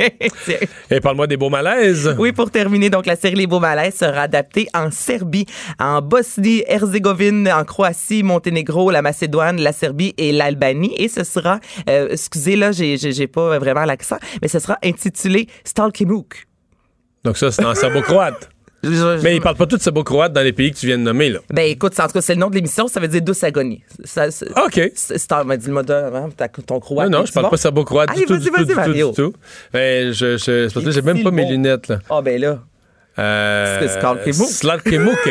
Ah, D'après moi, on prononce Toi, le tu E. mets des E. Ben, d'après moi, on prononce le E, là. C'est pas beaucoup de langues comme, c'est assez unique au français, ça, là, que le E, on le, on le rend silencieux à la fin, là. Stalkimuk. En tout cas, douce, agonie. en français, ça, il va avec la traduction. Et la production a vu la première saison, dit que c'est excellent, que c'est du copier-coller. Les beaux malaises qui ont aussi euh, été adaptés euh, en 2016 en France avec Franck Dubosc. Cette semaine, il y a eu la première euh, en France aussi de, avec Ingrid Falaise, Soit le monstre. Donc, ça va bien. Nos, nos séries là, sont bonnes et on les chemin. consomme ailleurs. Voilà. Le retour de Mario Dumont, le seul ancien politicien qui ne vous sortira jamais de cassette. Mario Dumont et Vincent Dessureau. Cube Radio. Le thème est à la mode euh, des cyberattaques euh, dans des entreprises, évidemment, qui, qui mettent en péril les entreprises, mais dans certains cas, lorsque ces- ces entreprises euh, ont en main des listes d'informations, des données qui nous concernent, ce sont nos données personnelles euh, qui se retrouvent exposées. Euh, ben, lancement aujourd'hui d'une nouvelle initiative euh, des commissionnaires du Québec qui présente Vigile, une solution en matière euh, de cybersécurité. Avec moi pour en parler, Marc Parent, qui est chef de la direction des commissionnaires, mais un ancien chef de police connu. Bonjour, Monsieur Parent. Bonjour, M. Dumont. Et Benoît Gagnon, vice-président aux technologies dans l'organisation. Bonjour. Bonjour. Vigile, ça s'écrit pas Là. c'est V-Y-G-L, mais il faut prononcer Vigile, c'est ça? Absolument. La prononciation est bonne. OK. Euh, qui, qui- qui vise quoi exactement? Qui va offrir quoi de plus? En fait, ce qu'on est en train de déployer, on va faire le lancement tout à l'heure là, à 17h avec euh, la chaire Raoul d'Endurant, c'est euh, une nouvelle unité, une division qui va vraiment se concentrer sur toute la, la- la question de la cybersécurité. Et ce qu'on ce qu'on a comme, comme créneau d'affaires, c'est vraiment les PME, les municipalités. Donc, les organisations à moins grande envergure qui n'ont pas nécessairement la capacité à l'interne d'avoir une équipe euh, aguerrie parce qu'il y a des coûts financiers importants associés à ça. Et nous, ce qu'on veut, c'est d'avoir une approche qui est plus humaine, plus personnalisée et adaptée à ce genre de, de grosseur d'entreprise-là. Ouais. C'est peut-être nécessaire de faire la parenthèse quand on dit les commissionnaires du Québec. Oui. Pas sûr que c'est clair pour tout le monde. Même des gens ont vu l'uniforme, ils savent pas trop exactement. En- C'est un, fait- c'est un organisme sans but lucratif. C'est un OBNL, effectivement. Et nous, on a comme mission sociale de repositionner en deuxième carrière, donc d'offrir des emplois valorisants aux ex-militaires, ce qui nous donne aussi beaucoup d'expertise à l'interne parce qu'on le sait très bien, on a plusieurs milliers de militaires au sein de notre organisation, 23 000 employés au Canada. Et euh, ce qu'on fait, en fait, c'est qu'on leur donne l'opportunité de faire une deuxième carrière dans le monde de la sécurité. Mais à travers ça, nous, on donne des services, notamment agents de sécurité ou de gardiennage, mais on fait Ça, aussi... c'est peut-être ce que les gens, quand je parlais de l'uniforme, ce que Oui. les gens peuvent voir plus, là, les Effectivement. commissionnaires. Puis je vous dirais qu'au Québec, on offre des services d'enquête, services conseils, on fait aussi euh, beaucoup de vérifications d'antécédents judiciaires. Et là, on lance vraiment notre unité, après plusieurs années de préparation, là, notre unité en cybersécurité. Donc ça, c'est vraiment, euh, c'est nouveau, cette unité-là. Absolument. Le lancement se fait aujourd'hui. Monsieur Gagnon, euh, pas mal de gens. Bon, évidemment, il y a les, les- plus jeunes, puis j'oserais dire les geeks, ceux qui sont à l'aise avec la technologie. Mais le cas des. Moi, je parle de ce que j'entends autour de moi. Le cas des jardins, quelques autres aussi. On fait sentir à beaucoup d'autres citoyens qui étaient exposés. là. je, pense à des, je pense à des gens plus âgés qui disaient ben nous autres, on prend pas de risques. Là. On fait pas d'achat sur notre ordinateur, on, on met pas notre carte de crédit dans notre cellulaire. Puis là, tout à coup, ces gens-là se lèvent un beau matin et disent ben nous autres, on pensait qu'on prenait pas de risque, mais c'est Desjardins a échappé nos renseignements. Il y a une prise de conscience depuis quelques mois de, de la cybersécurité. C'est ça, effectivement. En fait, euh, ce qu'on se rend compte, c'est que la vie numérique, on la, on la vit ou on la subit, peu importe ce qu'on fait. Euh, et euh, nécessairement... Personne, personne peut se dire à l'abri, à moins d'être un ermite là, qui vit. qui- C'est à peu près les seules, les seules personnes qui peuvent effectivement se sortir complètement de la société, ces gens-là, probablement qui sont loin des, des problèmes numériques, mais si vous êtes un, un citoyen de- euh, il y a euh, nécessairement des données qui vous appartiennent, qui euh, roulent quelque part. Puis on pense à des compagnies comme Equifax, qui ont eu des problèmes de sécurité de l'information, qui, eux, gèrent le dossier de crédit. Donc, la, la vaste majorité des gens ont un dossier de crédit là, chez soit Equifax ou TransUnion. Et puis, euh, ben, ces entreprises-là manipulent les informations sensibles. Et puis, ben, eux, elles sont exposées, ont été exposées, ont eu des problèmes. Mais n'importe quelle entreprise peut, peut doit faire face ou, à cette réalité-là de euh, nécessité de sécurité Incluant des. PME. Absolument. Puis c'est ça l'affaire, c'est que les PME font face exactement au même type de menaces qu'une entreprise qui est la Fortune 500, là, qui est une entreprise gigantesque, qui a des ressources incroyables. Euh, elle, quand elle va sur Internet, c'est les mêmes types de menaces qu'elle- auxquelles elle doit faire face. Donc, nous, c'est là qu'on veut aller agir, aider ces entreprises-là à euh, réduire leur surface d'attaque. là. Par quel type euh, d'action on peut avoir du service conseil? Est-ce qu'on peut avoir des formations? Quel, genre d'activités concrètes euh, vous allez déployer pour rendre le service disponible? Ben, il y a plusieurs approches. Il y a définitivement euh, d'accompagner les entreprises au niveau de leur infrastructure informatique, évidemment. Donc, de déployer là, des équipements et d'avoir avec eux un, monitoring en continu et de pouvoir leur, donner des, rapports, disons, journaliers ou de façon hebdomadaire, donc sur ce qui se passe. Quelles sont les activités? Est-ce qu'il y a eu un téléchargement sur un serveur externe d'une quantité importante d'informations? Êtes-vous au courant de ça? Donc, c'est le genre de suivi qu'on peut faire. Mais on a une approche aussi d'éducation. On a vraiment, on veut redonner à la communauté. On est un, un OBNL, on l'a dit au début. Et ce qu'on veut faire, c'est de pouvoir offrir justement des séances euh, d'information, d'éducation auprès des gens. On a des podcasts qui roulent depuis déjà maintenant 12 épisodes. Que Euh, les gens pourraient écouter où, là? euh, ben, en fait, euh, avec Vigile, Vigile Podcast. Donc, c'est un nom euh, créatif. Et euh, définitivement que ça, c'est une façon de le faire aussi. Et on est très présent dans les médias. On est souvent dans les médias pour parler de cybersécurité. Euh, Benoît, Jean-Philippe Descaries-Mathieu. Donc, euh, ça nous permet justement pour nous d'éduquer la population là, sur les grands enjeux associés à ça. Peut-être compléter, Benoît, du Ouais, côté technique. C'est euh, ça, dans le fond, nous, là où on va se positionner, surtout, c'est c'est un peu l'analogie de la centrale d'alarme. Donc, euh, euh, les gens sont habitués de voir ça, euh, des systèmes de sécurité à la maison avec des détecteurs, euh, détecteurs mouvement, détecteurs pour l'incendie, etc. Nous, c'est un peu le même style de service qu'on veut offrir avec les euh, problèmes en lien avec la cybersécurité. Donc, on va être la centrale Un détecteur de mouvement qui va dire il y a eu du mouvement dans votre, Dans votre disque- réseau, voilà. dans votre disque dur cette nuit, il y a eu du mouvement. Là. Exactement. Donc, nous, on parle le téléphone, dire, regarde, voici ta situation, voici ce qui est en train de, se passer. Voici ce qu'on te suggère de faire, quelles étapes tu veux faire maintenant. Euh, Monsieur Gagnon, vous qui êtes là-dedans, pour avoir parlé plusieurs fois des spécialistes, disent, lorsqu'on débarque parfois, ben là, dans votre cas, vous voulez aider des PME, mais lorsqu'on débarque sur le terrain, dans des PME, mais même dans des plus grandes entreprises, puis qu'on est maniaque, spécialiste de cybersécurité, des fois, les bras nous tombent. C'est-à-dire, un peu, je reprends votre analogie de la sécurité, mais on arrive à une place, puis on se rend compte qu'il y a une banque, la voûte est pas barrée, euh, l'argent est dans des tiroirs, les, les tiroirs sont pas fermés. Comme si on se rend compte que du point de vue informatique, on est très exposé. là. On- Pas par mauvaise foi, mais plus par, euh, par ignorance des risques. On est très exposé. Ouais, c'est ça. Puis, en fait, euh, c'est d'autant d'autant plus vrai que les PME, c'est souvent un manque de ressources, un manque de moyens ou d'être conseillé par les bonnes personnes. Euh, nous, on se positionne là-dedans parce qu'on veut croître avec ces entreprises-là aussi. On sait qu'on ne peut pas rentrer avec la grosse solution, là, puis euh, euh, avec le gros Bataclan. On va, on va mettre l'entreprise, ça va, ça va être trop pour elle souvent pour avaler ça d'un coup. Donc, on- va la guider, lui dire, ben voici les premières étapes à faire.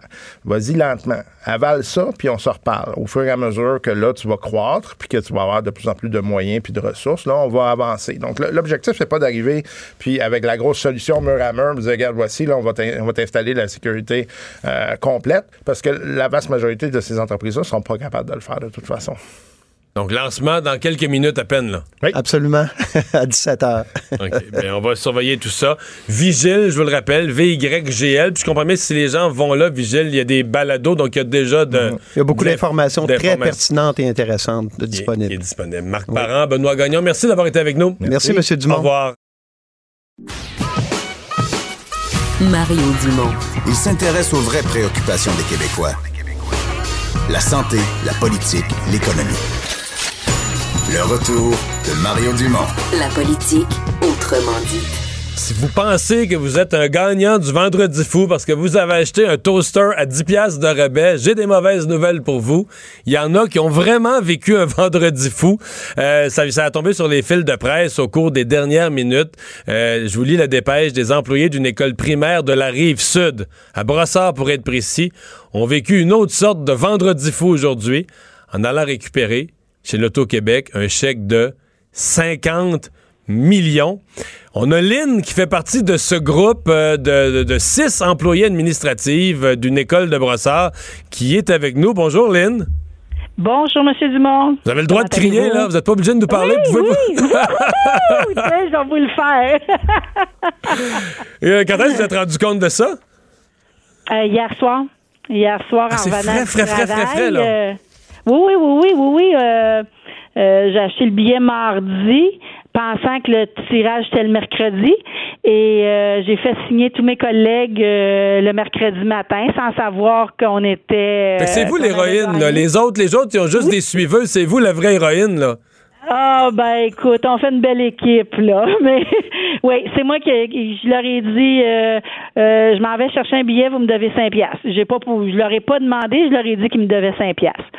Fait que euh, c'est ça. Fait que je suis allée chercher ça, puis je leur ai fait signer. Puis le soir, je suis arrivée chez moi, j'ai vérifié le billet avec ma fille et euh, elle me dit maman, elle dit regarde sur ton téléphone, c'est écrit 50 millions. Je dis ben non, ça se peut pas là, c'est écrit trop pâle. Puis euh, on a vérifié d'autres billets que ça, ça sortait non gagnant ou euh, deux participations gratuites. Alors euh, c'est ça, puis là, elle criait euh, on s'en va chez Jean Coutu, on s'en va chez Jean Coutu, faut le faire valider, faut le faire valider. Alors euh, puis là-bas quand on est arrivé, fait que par la suite pas de cellulaire parce que ma batterie était morte puis j'avais laissé le cellulaire à la maison. Mais vous pouviez pas avertir les autres. Ouais, ben là, je l'ai pas, non, je l'ai pas les avertir, mais il y avait tous, euh, elles, avaient toutes signé euh, sur le billet. Alors, euh, ben là, j'ai appelé celle qui était encore à l'école, qui qui s'occupait du service de garde. Puis là, j'ai dit, appelle tout le monde, dis-leur qu'ils reviennent à l'école. Faut qu'on se rassemble à l'école. Puis Donc, euh, hier soir, vous êtes tous rassemblés à l'école. À l'école, sauf une qui donnait des cours au centre de développement. Et euh, on s'est déplacés les cinq, puis on est allé la déranger euh, durant son cours pour y annoncer. Euh, elle ne croyait pas, mais finalement, elle a fini par nous croire. Là. Euh, elle voyait bien que c'était vrai. Un soir comme ça, aller la voir durant un cours, euh, Ouais. c'est ça. Fait Comment que, il disait ça dans on- On l'annonce? Comment il disait ça dans l'annonce, là? Ça change pas le monde, Ça change pas le monde, mais ça le change un petit peu, là? Ah, un petit peu, un petit peu. Tu vois, moi, euh, la retraite était prévue dans trois ans, Ben là, je sais pas, je vais vérifier ça. Peut-être trois mois, peut-être trois semaines, euh, je sais pas. C'est peut-être plus pareil, travailler quand on n'en a plus besoin, là, qu'on y va juste pour le plaisir de- d'aimer son travail, de voir le monde. Peut-être que vous allez. Votre relation avec votre travail va changer quand on n'est plus obligé, là. On travaille par bonheur. Ah, ouais, c'est ça. Tu sais, ils vont peut-être avoir un peu besoin, fait qu'on va. euh, mais tu sais, passer du temps aussi avec ses petits enfants, c'est magique. Ah, il y a ça, hein? prendre ça. Puis je vais être dans des écoles, parce que je peux aller faire du, euh, du temps euh, bénévole euh, à l'école de, de mes petits-enfants, euh, m'occuper de la bibliothèque à l'école. Il y a, des fois, on cherche des bénévoles. Fait que là, est-ce que fait vous, ouais, là, vous êtes déjà passé chez l'Auto-Québec là, cet après-midi. là? C'est pour Oui, ça que c'est annoncé oui, oui, publiquement oui, tout oui, ça? Oui, oui, Bon. Tout à fait. Là, on a, on a tout ça en main, là. Bon. Là, d'après moi, euh, vos petits, vous m'avez parlé de vos petits-enfants, là. Y avait-tu déjà déposé le. Vous avez-tu déjà donné leur liste de cadeaux de Noël? D'après moi, ils vont, ils vont, prendre, déjà- ils vont prendre une autre feuille. Ils vont prendre une autre feuille puis ils vont peser sur plus fort sur le crayon, là. Non, mais je les ai déjà achetés, les cadeaux de Noël.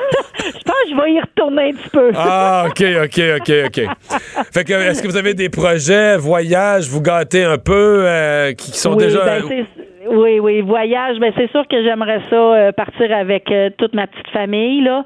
Euh, un de mes rêves c'est d'aller à Disney avec mes petits enfants puis tout ça. Mais là, ça va pouvoir se réaliser.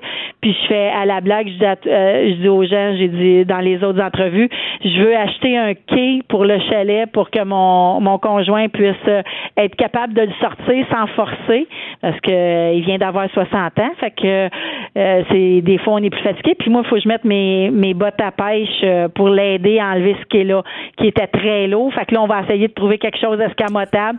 Fait que c'est le cadeau que je vais faire à, à mon à mon mari qui que, que avec qui je suis depuis. Peut-être euh, peut-être un bateau 30 neuf pour accrocher après ce qui est là, là. Ah, ben, ouais, peut-être. Hein? On verra. Le lac est petit un peu. Ah, ok, ok. on va tourner en rond, mais c'est pas grave, c'est fort possible. On va attendre, puis on va tout regarder ça. Dans le fond, c'est de prendre le temps, puis euh, de décanter, puis de voir, puis après ça, on analyse tous les projets qu'on veut réaliser. Ben, Aline, Lynn, à vous et à votre euh, gang de six, euh, ben, on est bien content pour vous. On vous souhaite euh, beaucoup de bonheur, beaucoup de santé pour profiter pleinement de ça. Merci, je leur Bye bye. transmets, euh, je leur transmets Bye le message. Merci, au revoir. Alors, Lynn, l'héroïne qui a acheté le billet qui a permis à son groupe, euh, écoutez, c'est le fun parce que des employés d'une école primaire, euh, on sait que c'est des, tu sais, qu'on dit la classe moyenne, des gens ordinaires, c'est pas des gens sûrement qui étaient déjà fortunés, qui dans le cas de Lynn, qui était à trois ans de la retraite, de la retraite, donc qui a travaillé fort et qui va pouvoir profiter. Ben, écoutez, le, le- le calcul est simple. 50 millions divisé par 6, ça leur fait 8,3 millions. Euh, chacun ou chacune.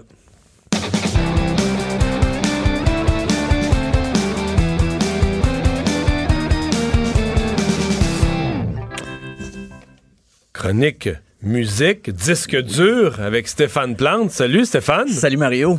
Alors, il y a un 35e anniversaire aujourd'hui Aujourd'hui. euh, d'une... Écoute, disons que c'est un verre d'oreille du, temps Ah des- oui. du temps des fêtes. là. Un incontournable, année après année. Euh, moi, j'ai- beaucoup de respect pour ceux qui essaient d'écrire des nouvelles chansons de Noël, parce qu'on entend beaucoup les anciennes, mais celle-là, elle a marqué.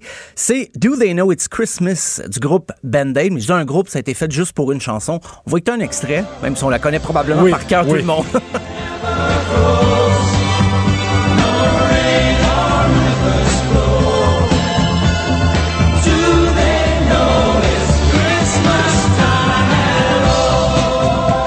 Donc, c'était, honnêtement, je me souviens même plus c'était quoi euh, Band-Aid, c'était une cause, mais c'était. Qu'est-ce qu'on.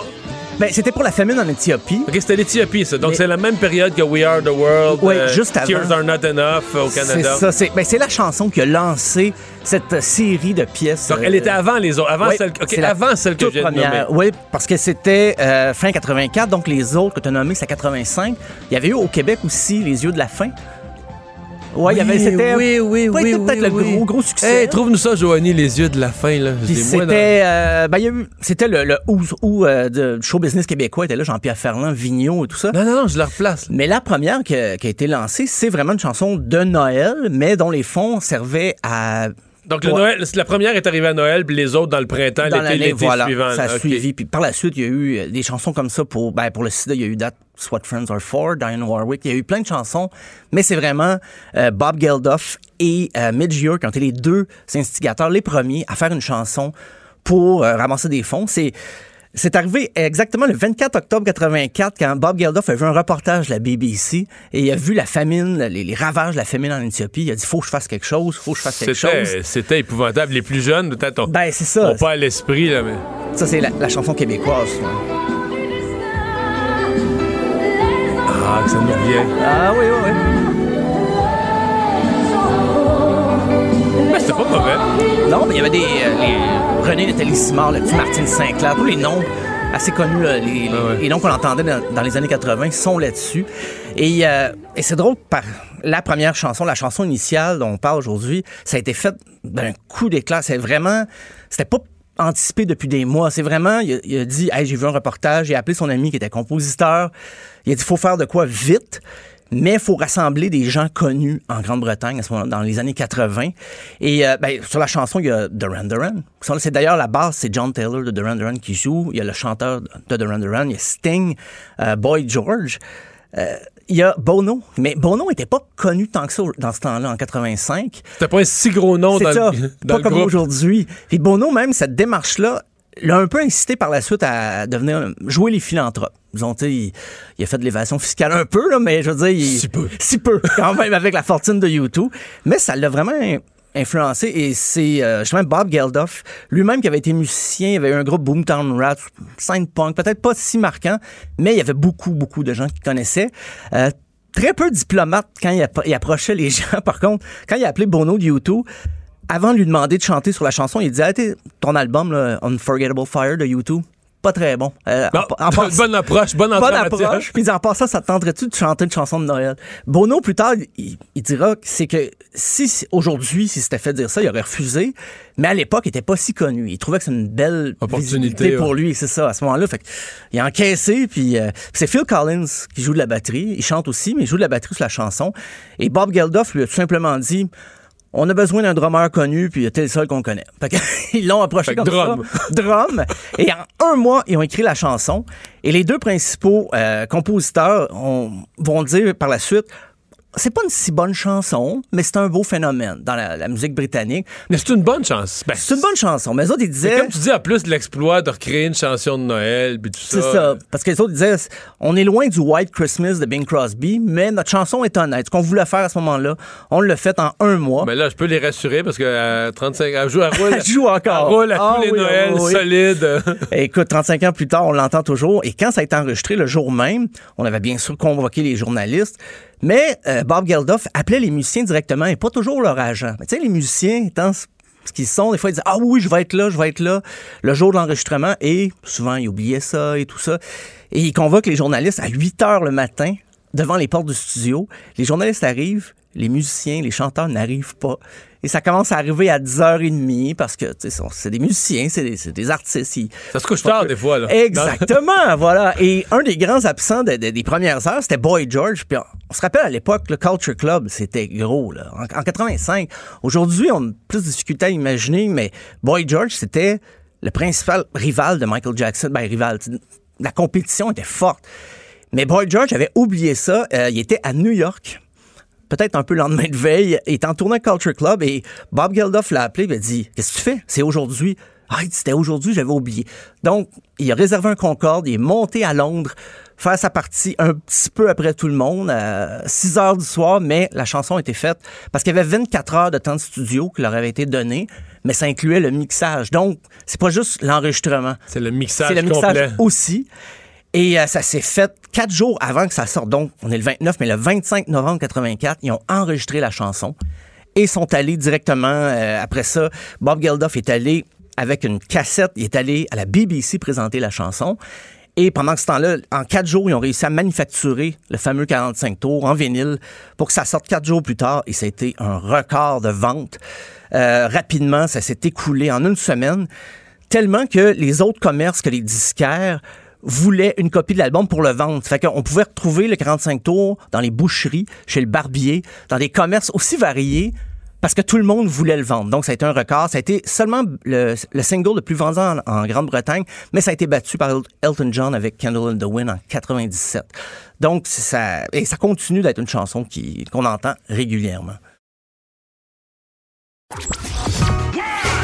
Le retour de Mario Dumont. Pour nous rejoindre en studio, Studio à commercial cube.radio.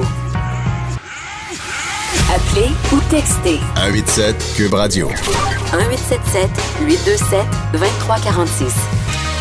Alors, Andrew Scheer qui a complété euh, aujourd'hui son, son équipe avec les nominations, le cabinet fantôme euh, et euh, celui qui va faire face. A été peut-être un des ministères les plus suivis lorsque M. Trudeau a formé euh, son Conseil des ministres, les affaires intergouvernementales canadiennes, à cause de la crise de l'unité canadienne qu'on a confiée à Christopher Freeland. Ben, euh, c'est Gérard Deltel, c'est un Québécois, qui va faire face à Mme Freeland sur cette euh, question, qui va être le critique. Il est avec nous. Gérard Deltel, bonjour. Bonjour, M. Dumont. Euh, Est-ce que vous prenez ça comme un, un honneur, un défi? Comment vous voyez ça, euh, ce, ce dossier qui n'était pas si important dans le passé, mais là, qui, avec la crise, devient central? là? Absolument, vous avez tout à fait raison, M. Dumont. Je vais être bien honnête avec vous. ça fait quatre ans que je suis au fédéral. Bon, j'ai des dossiers euh, éminemment économiques, que ce soit l'emploi, Conseil du Trésor, les finances. Alors, j'avais dit à qui voulait l'entendre que si je pouvais changer de champ d'intérêt, ça ferait mon affaire parce que c'est bien beau, c'est des gros dossiers, mais en même temps, c'est le fun de voir des, des- des- euh, de connaître d'autres secteurs. Et puis, bon, ben, j'avais manifesté mon intérêt pour bien différentes choses. Puis finalement, le chef m'a confié euh, ce grand dossier. Puis, euh, moi, personnellement, c'est sûr que ça m'anime énormément. Je suis très fier d'être Canadien. Je suis pas heureux de ce qui se passe actuellement. Alors, si on peut contribuer au débat, Mais comme- comment un gars du Québec va pouvoir euh, participer ou contribuer à ramener l'Ouest de bonne humeur? En fait, c'est simple. Il faut respecter les champs de compétences. Ça, c'est la base de la Fédération canadienne. C'est des provinces qui se sont donné la main pour créer un État central il y, a, il y a 150 ans, et non un État central qui a créé des provinces, un peu comme les villes sont des créatures de la province. Alors qu'à partir du moment où tu respectes les champs de compétences, où tu dis aux provinces, occupez-vous de vos affaires, où tu dis à Ottawa, occupe-toi de tes affaires, plutôt que d'imposer puis de dire voici ce qui est bon pour vous. là. La fameuse phrase en anglais qu'on entend trop souvent, là, Ottawa knows best. Les gens d'Ottawa savent ce qui est bon pour les provinces. C'est pas vrai, ça. À partir du moment où vous respectez les champs de compétences, là, ça commence à l'harmonisation. Et on ne peut pas dire que depuis quatre ans, c'est ça qu'on a vu. Ouais. Euh, Christopher Freeland, en face de vous, on dit que c'est la femme forte du gouvernement de M. Trudeau. Certains disent même que c'est quasiment la deuxième euh, euh, première ministre. Euh, ça va être, ça va vous donner du fil à retordre là, pour être un critique qui veut marquer des points là. Ça va être intéressant. Ça va être très intéressant. Pour être honnête avec vous, j'ai eu à quelques reprises des questions avec elle lorsqu'elle était au, au commerce international, à son début du mandat il y a quatre ans. Euh, mais je peux pas dire que je la connais personnellement. Là. C'est, euh, c'est que oui, évidemment, on se dit bonjour et tout ça, là, mais je j'ai pas eu affaire avec euh, avec Mme Freeland directement dans, dans les dossiers que j'avais. Alors, tant mieux si c'est une des personnalités fortes de son de son du cabinet de M. Trudeau. On va faire notre travail comme il faut. Mais c'est sûr qu'un travail comme ça, c'est pas quelqu'un qui travaille dans son coin parce qu'on parle justement des affaires intergouvernementales. Donc, c'est les dix provinces, c'est les, les territoires, c'est évidemment l'État, c'est l'État central. Donc, il y a plein de facteurs qu'il faut prendre en compte et plein de facteurs à conjuguer correctement. Fait que c'est pas juste le travail d'un, d'un gaillard. là. On va, on en parler à bien du monde au cours des prochaines Mais si vous êtes un peu, de- un peu en charge de l'unité canadienne pour le Parti conservateur, pour votre parti, vous allez vous retrouver à boxer le bloc là.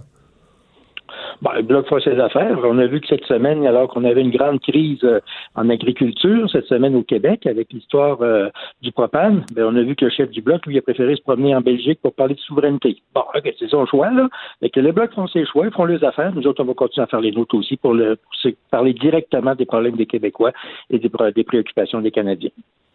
Alors, si votre chef vous a réservé une attribution aussi prestigieuse, là, ça, vous allez sûrement faire partie de ceux qui va défendre euh, bec et ongle Andrew Scheer pour la suite des choses. comme notre lieutenant politique euh, du Québec, Alain Reyes, qui aussi euh, a obtenu cette, grande, position de, lieutenant politique au Québec. En fait, il l'a maintenu. Pour être plus honnête, ce serait, juste de dire ça parce que il était notre lieutenant.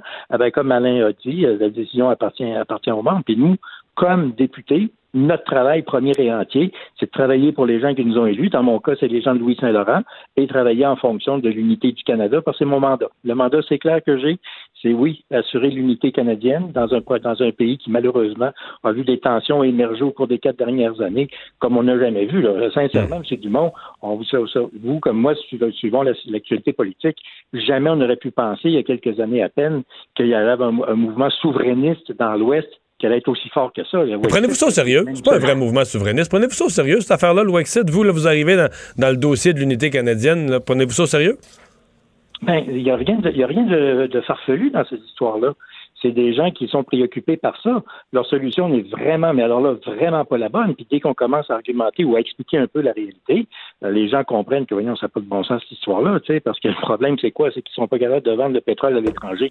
C'est pas avec l'indépendance de l'Alberta qu'il va y avoir l'océan Atlantique qui va se rapprocher de leur euh, de l'Alberta, là. Ça, ça marchera pas de même. Alors, moi, ce que mes collègues me disent, et ça, c'est vrai pour euh, tous ceux que j'entends d'un océan à l'autre, c'est qu'il y a des préoccupations très graves sincèrement, M. Dumont, qu'on n'avait pas il y a quatre ans. Et d'aucuns vont vous dire aussi que, le mouvement souverainiste au Québec euh, était peut-être cliniquement mort. le Bloc québécois n'était pas fort il y a un an. Et boum, ils, sont là. Ben, ça, malheureusement, c'est la signature du gouvernement de M. Trudeau. C'est pas pour rien qu'il a perdu un million de votes et qu'il y a eu moins, de votes que nous autres. Gérard Deltel, merci d'avoir été là. Mario Dumont. Il s'intéresse aux vraies préoccupations des Québécois. La santé, la politique, l'économie. Jusqu'à 17. Le retour de Mario Dumont. La politique, autrement dite. Et je suis avec Normand Lester pour vous parler d'actualité euh, internationale. Une grosse semaine en actualité internationale. Bonjour Normand. Bonjour. Mais il faut commencer par parler de l'immédiat aujourd'hui. Attentat à Londres, ensuite un autre à, La Haye. On ne sait pas s'il y a un lien entre les deux. Dans les deux cas, euh, au couteau, là, on parle pas d'une grande affaire planifiée. Euh. Non, et ce sont des pays, bien sûr, où les armes à feu sont strictement contrôlées. Donc, c'est pour ça que dans un pays comme, Londres, ben, il y a plus de crimes et d'attentats avec euh, des armes blanches qu'avec des armes à feu. Ça fait moins de dégâts que, que, 47. absolument. Puis ben, ce qui est arrivé, c'est que sur le pont de Londres, hein, un pont au centre de la ville, où il y a eu en 2017 un attentat à la voiture et au couteau qui avait fait huit morts, ben, il y a un individu qui s'est mis à poignarder des gens. Il en a poignardé une dizaine. Deux ont été tués. Et il y a des passants courageux qui ont essayé de le maîtriser avec son couteau. Et là, bien sûr, ça a fait une échauffourée. La police était assez rapidement sur place. Et là, bien sûr, semble-t-il qu'il a encore euh, menacé des gens avec son couteau. Et là, il a été abattu d'un coup de feu euh, par la police en tout. Oui, parce qu'au départ, au départ, les premiers témoins qui étaient dans les transports en commun, tout ça, disaient il y a eu une attaque euh, armée. on pensait que c'était une attaque au fusil. Oui. Mais le coup de fusil, le coup de feu, venait des policiers. Plusieurs coups de feu. Il y a eu huit coups de feu qui ont été tirés, semble-t-il, puis il y en a au moins un qui a tué. Mais ça venait des policiers, là. Ça venait de la police. Lui, il avait pas d'arme à feu. Et bien sûr, l'enquête se poursuit actuellement. La police ne veut pas donner plus de détails que disant que c'est un qu'il considère que c'est un incident terroriste. Mais il y avait des choses sur lui là. Oui oui, c'est ça, il y avait aussi une fausse ceinture explosive euh, qui bien sûr pouvait pas sauter. Donc c'est un type qui voulait faire une déclaration, faire euh, montrer qu'il voulait se venger et tuer beaucoup de monde. Mais est-ce que c'est une mouvance d'extrême droite? Est-ce que c'est une mouvance terroriste? Islamiste Pour l'instant, la police ne dit rien et n'a même pas donné le nom euh, de l'homme en question. Ce qui est, est-ce, qu'il y a un lien avec l'autre événement euh, aux Pays-Bas? On ne sait pas non ben, plus. Ben, aux Pays-Bas, ça semble un, cas classique de l'imitateur. Donc, quelqu'un qui a vu son soit a dans la même est dans la même mouvance, soit qui a des problèmes de santé mentale, qui a dit ben moi aussi je peux faire euh, l'actualité, qui, qui, est rentré dans un, un, magasin à rayon sur une rue achalandée du centre de la haie, puis s'est mis à poignarder des gens. Au moins trois personnes ont été blessées. Là encore, lui est encore en fuite. Il n'a pas encore été arrêté. Il n'y en a pas d'autres détails là-dessus. Donc, euh, des dossiers à suivre. Le président Trump, hier, à l'occasion du Thanksgiving, qui a fait une visite surprise euh, en Afghanistan sur une base militaire. Et là, il, y a une partie, on va dire, symbolique, puis il y a une partie euh, reprise de négociation avec les talibans. Là. Ben, il a fait aussi des déclarations surprises. Il a dit tout à coup qu'il euh, y avait des négociations qui étaient en cours avec les talibans. Mais c'est lui qui les avait interrompus, non? Oui, c'est lui qui les avait interrompus. Et là, ben, les talibans ont, ont- ont appris ça en écoutant Trump à la télévision, comme les généraux du Pentagone d'ailleurs, parce qu'effectivement, il n'y avait plus. Le problème, c'est la question euh, du cessez-le-feu. Euh, euh, comment est-ce qu'on va agencer le, le cessez-le-feu? Les Trump voulait donc exigeait un cessez-le-feu. Les talibans disaient on est prêt à diminuer nos attaques et donc il n'y avait pas de négociation. Trump a improvisé ça euh, euh, de lui-même là et puis ben les talibans disent ben non nous on n'a pas vraiment été euh, contactés. Le problème là-dedans c'est que Trump veut sortir le plus rapidement possible. Les talibans veulent que les Américains sortent le plus rapidement possible. Le seul problème pour les Américains, c'est de sauver la face. C'est la guerre la plus longue de l'histoire des États-Unis. Ça fait 18 ans que ça dure. Au Pentagone, depuis longtemps, on sait que c'est une guerre qui n'est pas gagnable, qui coûte extrêmement cher, bien sûr, en argent, mais aussi en vie humaine, en toutes sortes de, euh, de problèmes que les soldats ont. Et là, Comment fait-on pour sauver la face? Qu'est-ce que les talibans sont prêts à accepter? Parce que c'est sûr qu'ils vont participer au pouvoir, c'est sûr que les Américains ne peuvent pas gagner cette guerre-là, mais comment sauver la face des Américains euh, au niveau de l'opinion publique internationale, puis au niveau de l'opinion publique américaine? Ce qui est sûr aussi, c'est que dans les prochains mois, il va y avoir un nouveau retrait américain pour des raisons essentiellement de politique intérieure américaine, parce que les élections présidentielles de la fin de 2020 s'en viennent et Trump pendant euh, sa campagne de 2016 et depuis ce temps-là a dit je veux me retirer et diminuer les troupes en Afghanistan donc il va couper le nombre de militaires et les talibans aussi le savent alors ils sont pas prêts eux à faire beaucoup de concessions Ils sentent qu'ils ont le gros bout du bâton, Ben, ils- là. Ouais, oui c'est c'est ça, ça ils sont en ça, train de ça. gagner Euh, parlons de, des troubles euh, en Iran et en Irak, euh, où là, il y, a il y a beaucoup de morts. hein.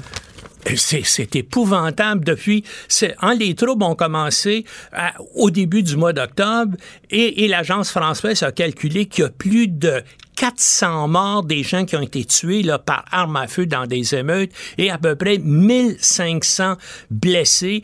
Les jeunes en, en- en- en Irak en ont marre de ce, de- de- en ont marre, pas marre, de, de ce gouvernement. Il n'y a pas eu une démission aujourd'hui d'un membre Oui, du gouvernement ben, en Irak? Le premier ministre a annoncé qu'il se retirait, bien sûr, devant euh, euh, euh, toutes ces conditions-là. Hier, il y a eu un consulat iranien dans le sud du pays qui a été incendié. Les gens veulent une révolution, ils veulent un changement complet. Ils veulent pas simplement que le gouvernement démissionne, ils veulent une réorganisation complète de l'État, ce qui ne se fera pas. Et ce qui est remarquable, c'est que les troubles se, se manifestent surtout dans le sud du pays, à Bagdad, à Bassora, dans cette région-là, dominés par la minorité religieuse chiite, hein, les mêmes chiites qui gouvernent l'Iran, et ces gens-là maintenant sont devenus anti-iraniens.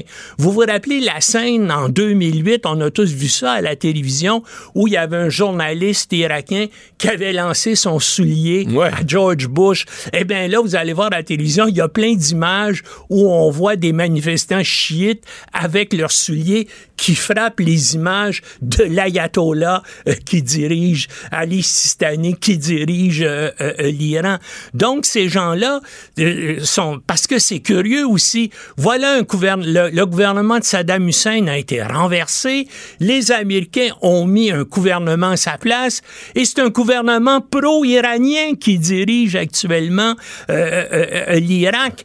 Et pour les Iraniens, ces troubles-là, c'est extrêmement important aussi parce que l'Irak, je vous dis un secret, permet aux Iraniens de contourner les sanctions américaines contre eux en passant... En laissant passer du matériel. Ben oui, ben notamment le pétrole euh, iranien passe euh, par l'Irak et est vendu comme du pétrole euh, irakien. Et donc, on contourne... à l- Et les Américains le savent, mais ils laissent faire parce que là, ils ont assez de troubles donné, ailleurs sur ça, la t'as assez de troubles, t'en laisses passer.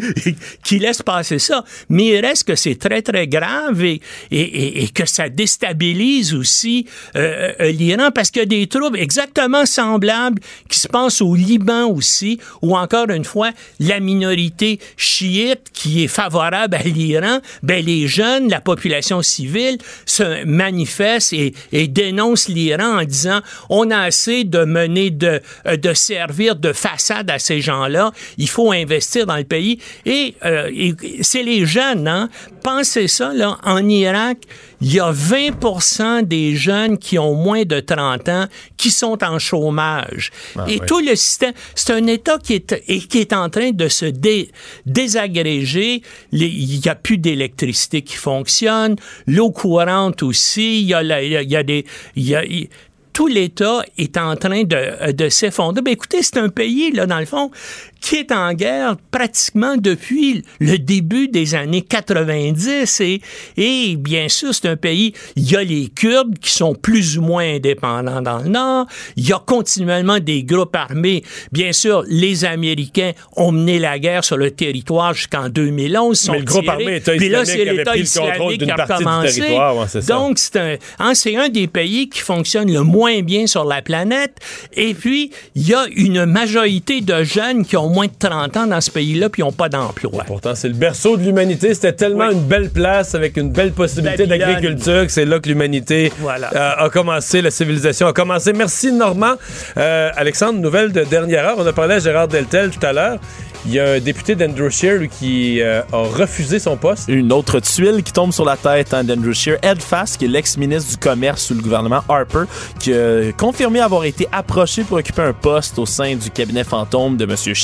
Mais qui a refusé. Je le cite, il dit « M. Scheer est en droit de s'entourer d'une équipe qui soutient pleinement son leadership. » Alors euh, voilà, il confirme. je me demande si j'ai déjà vu ça.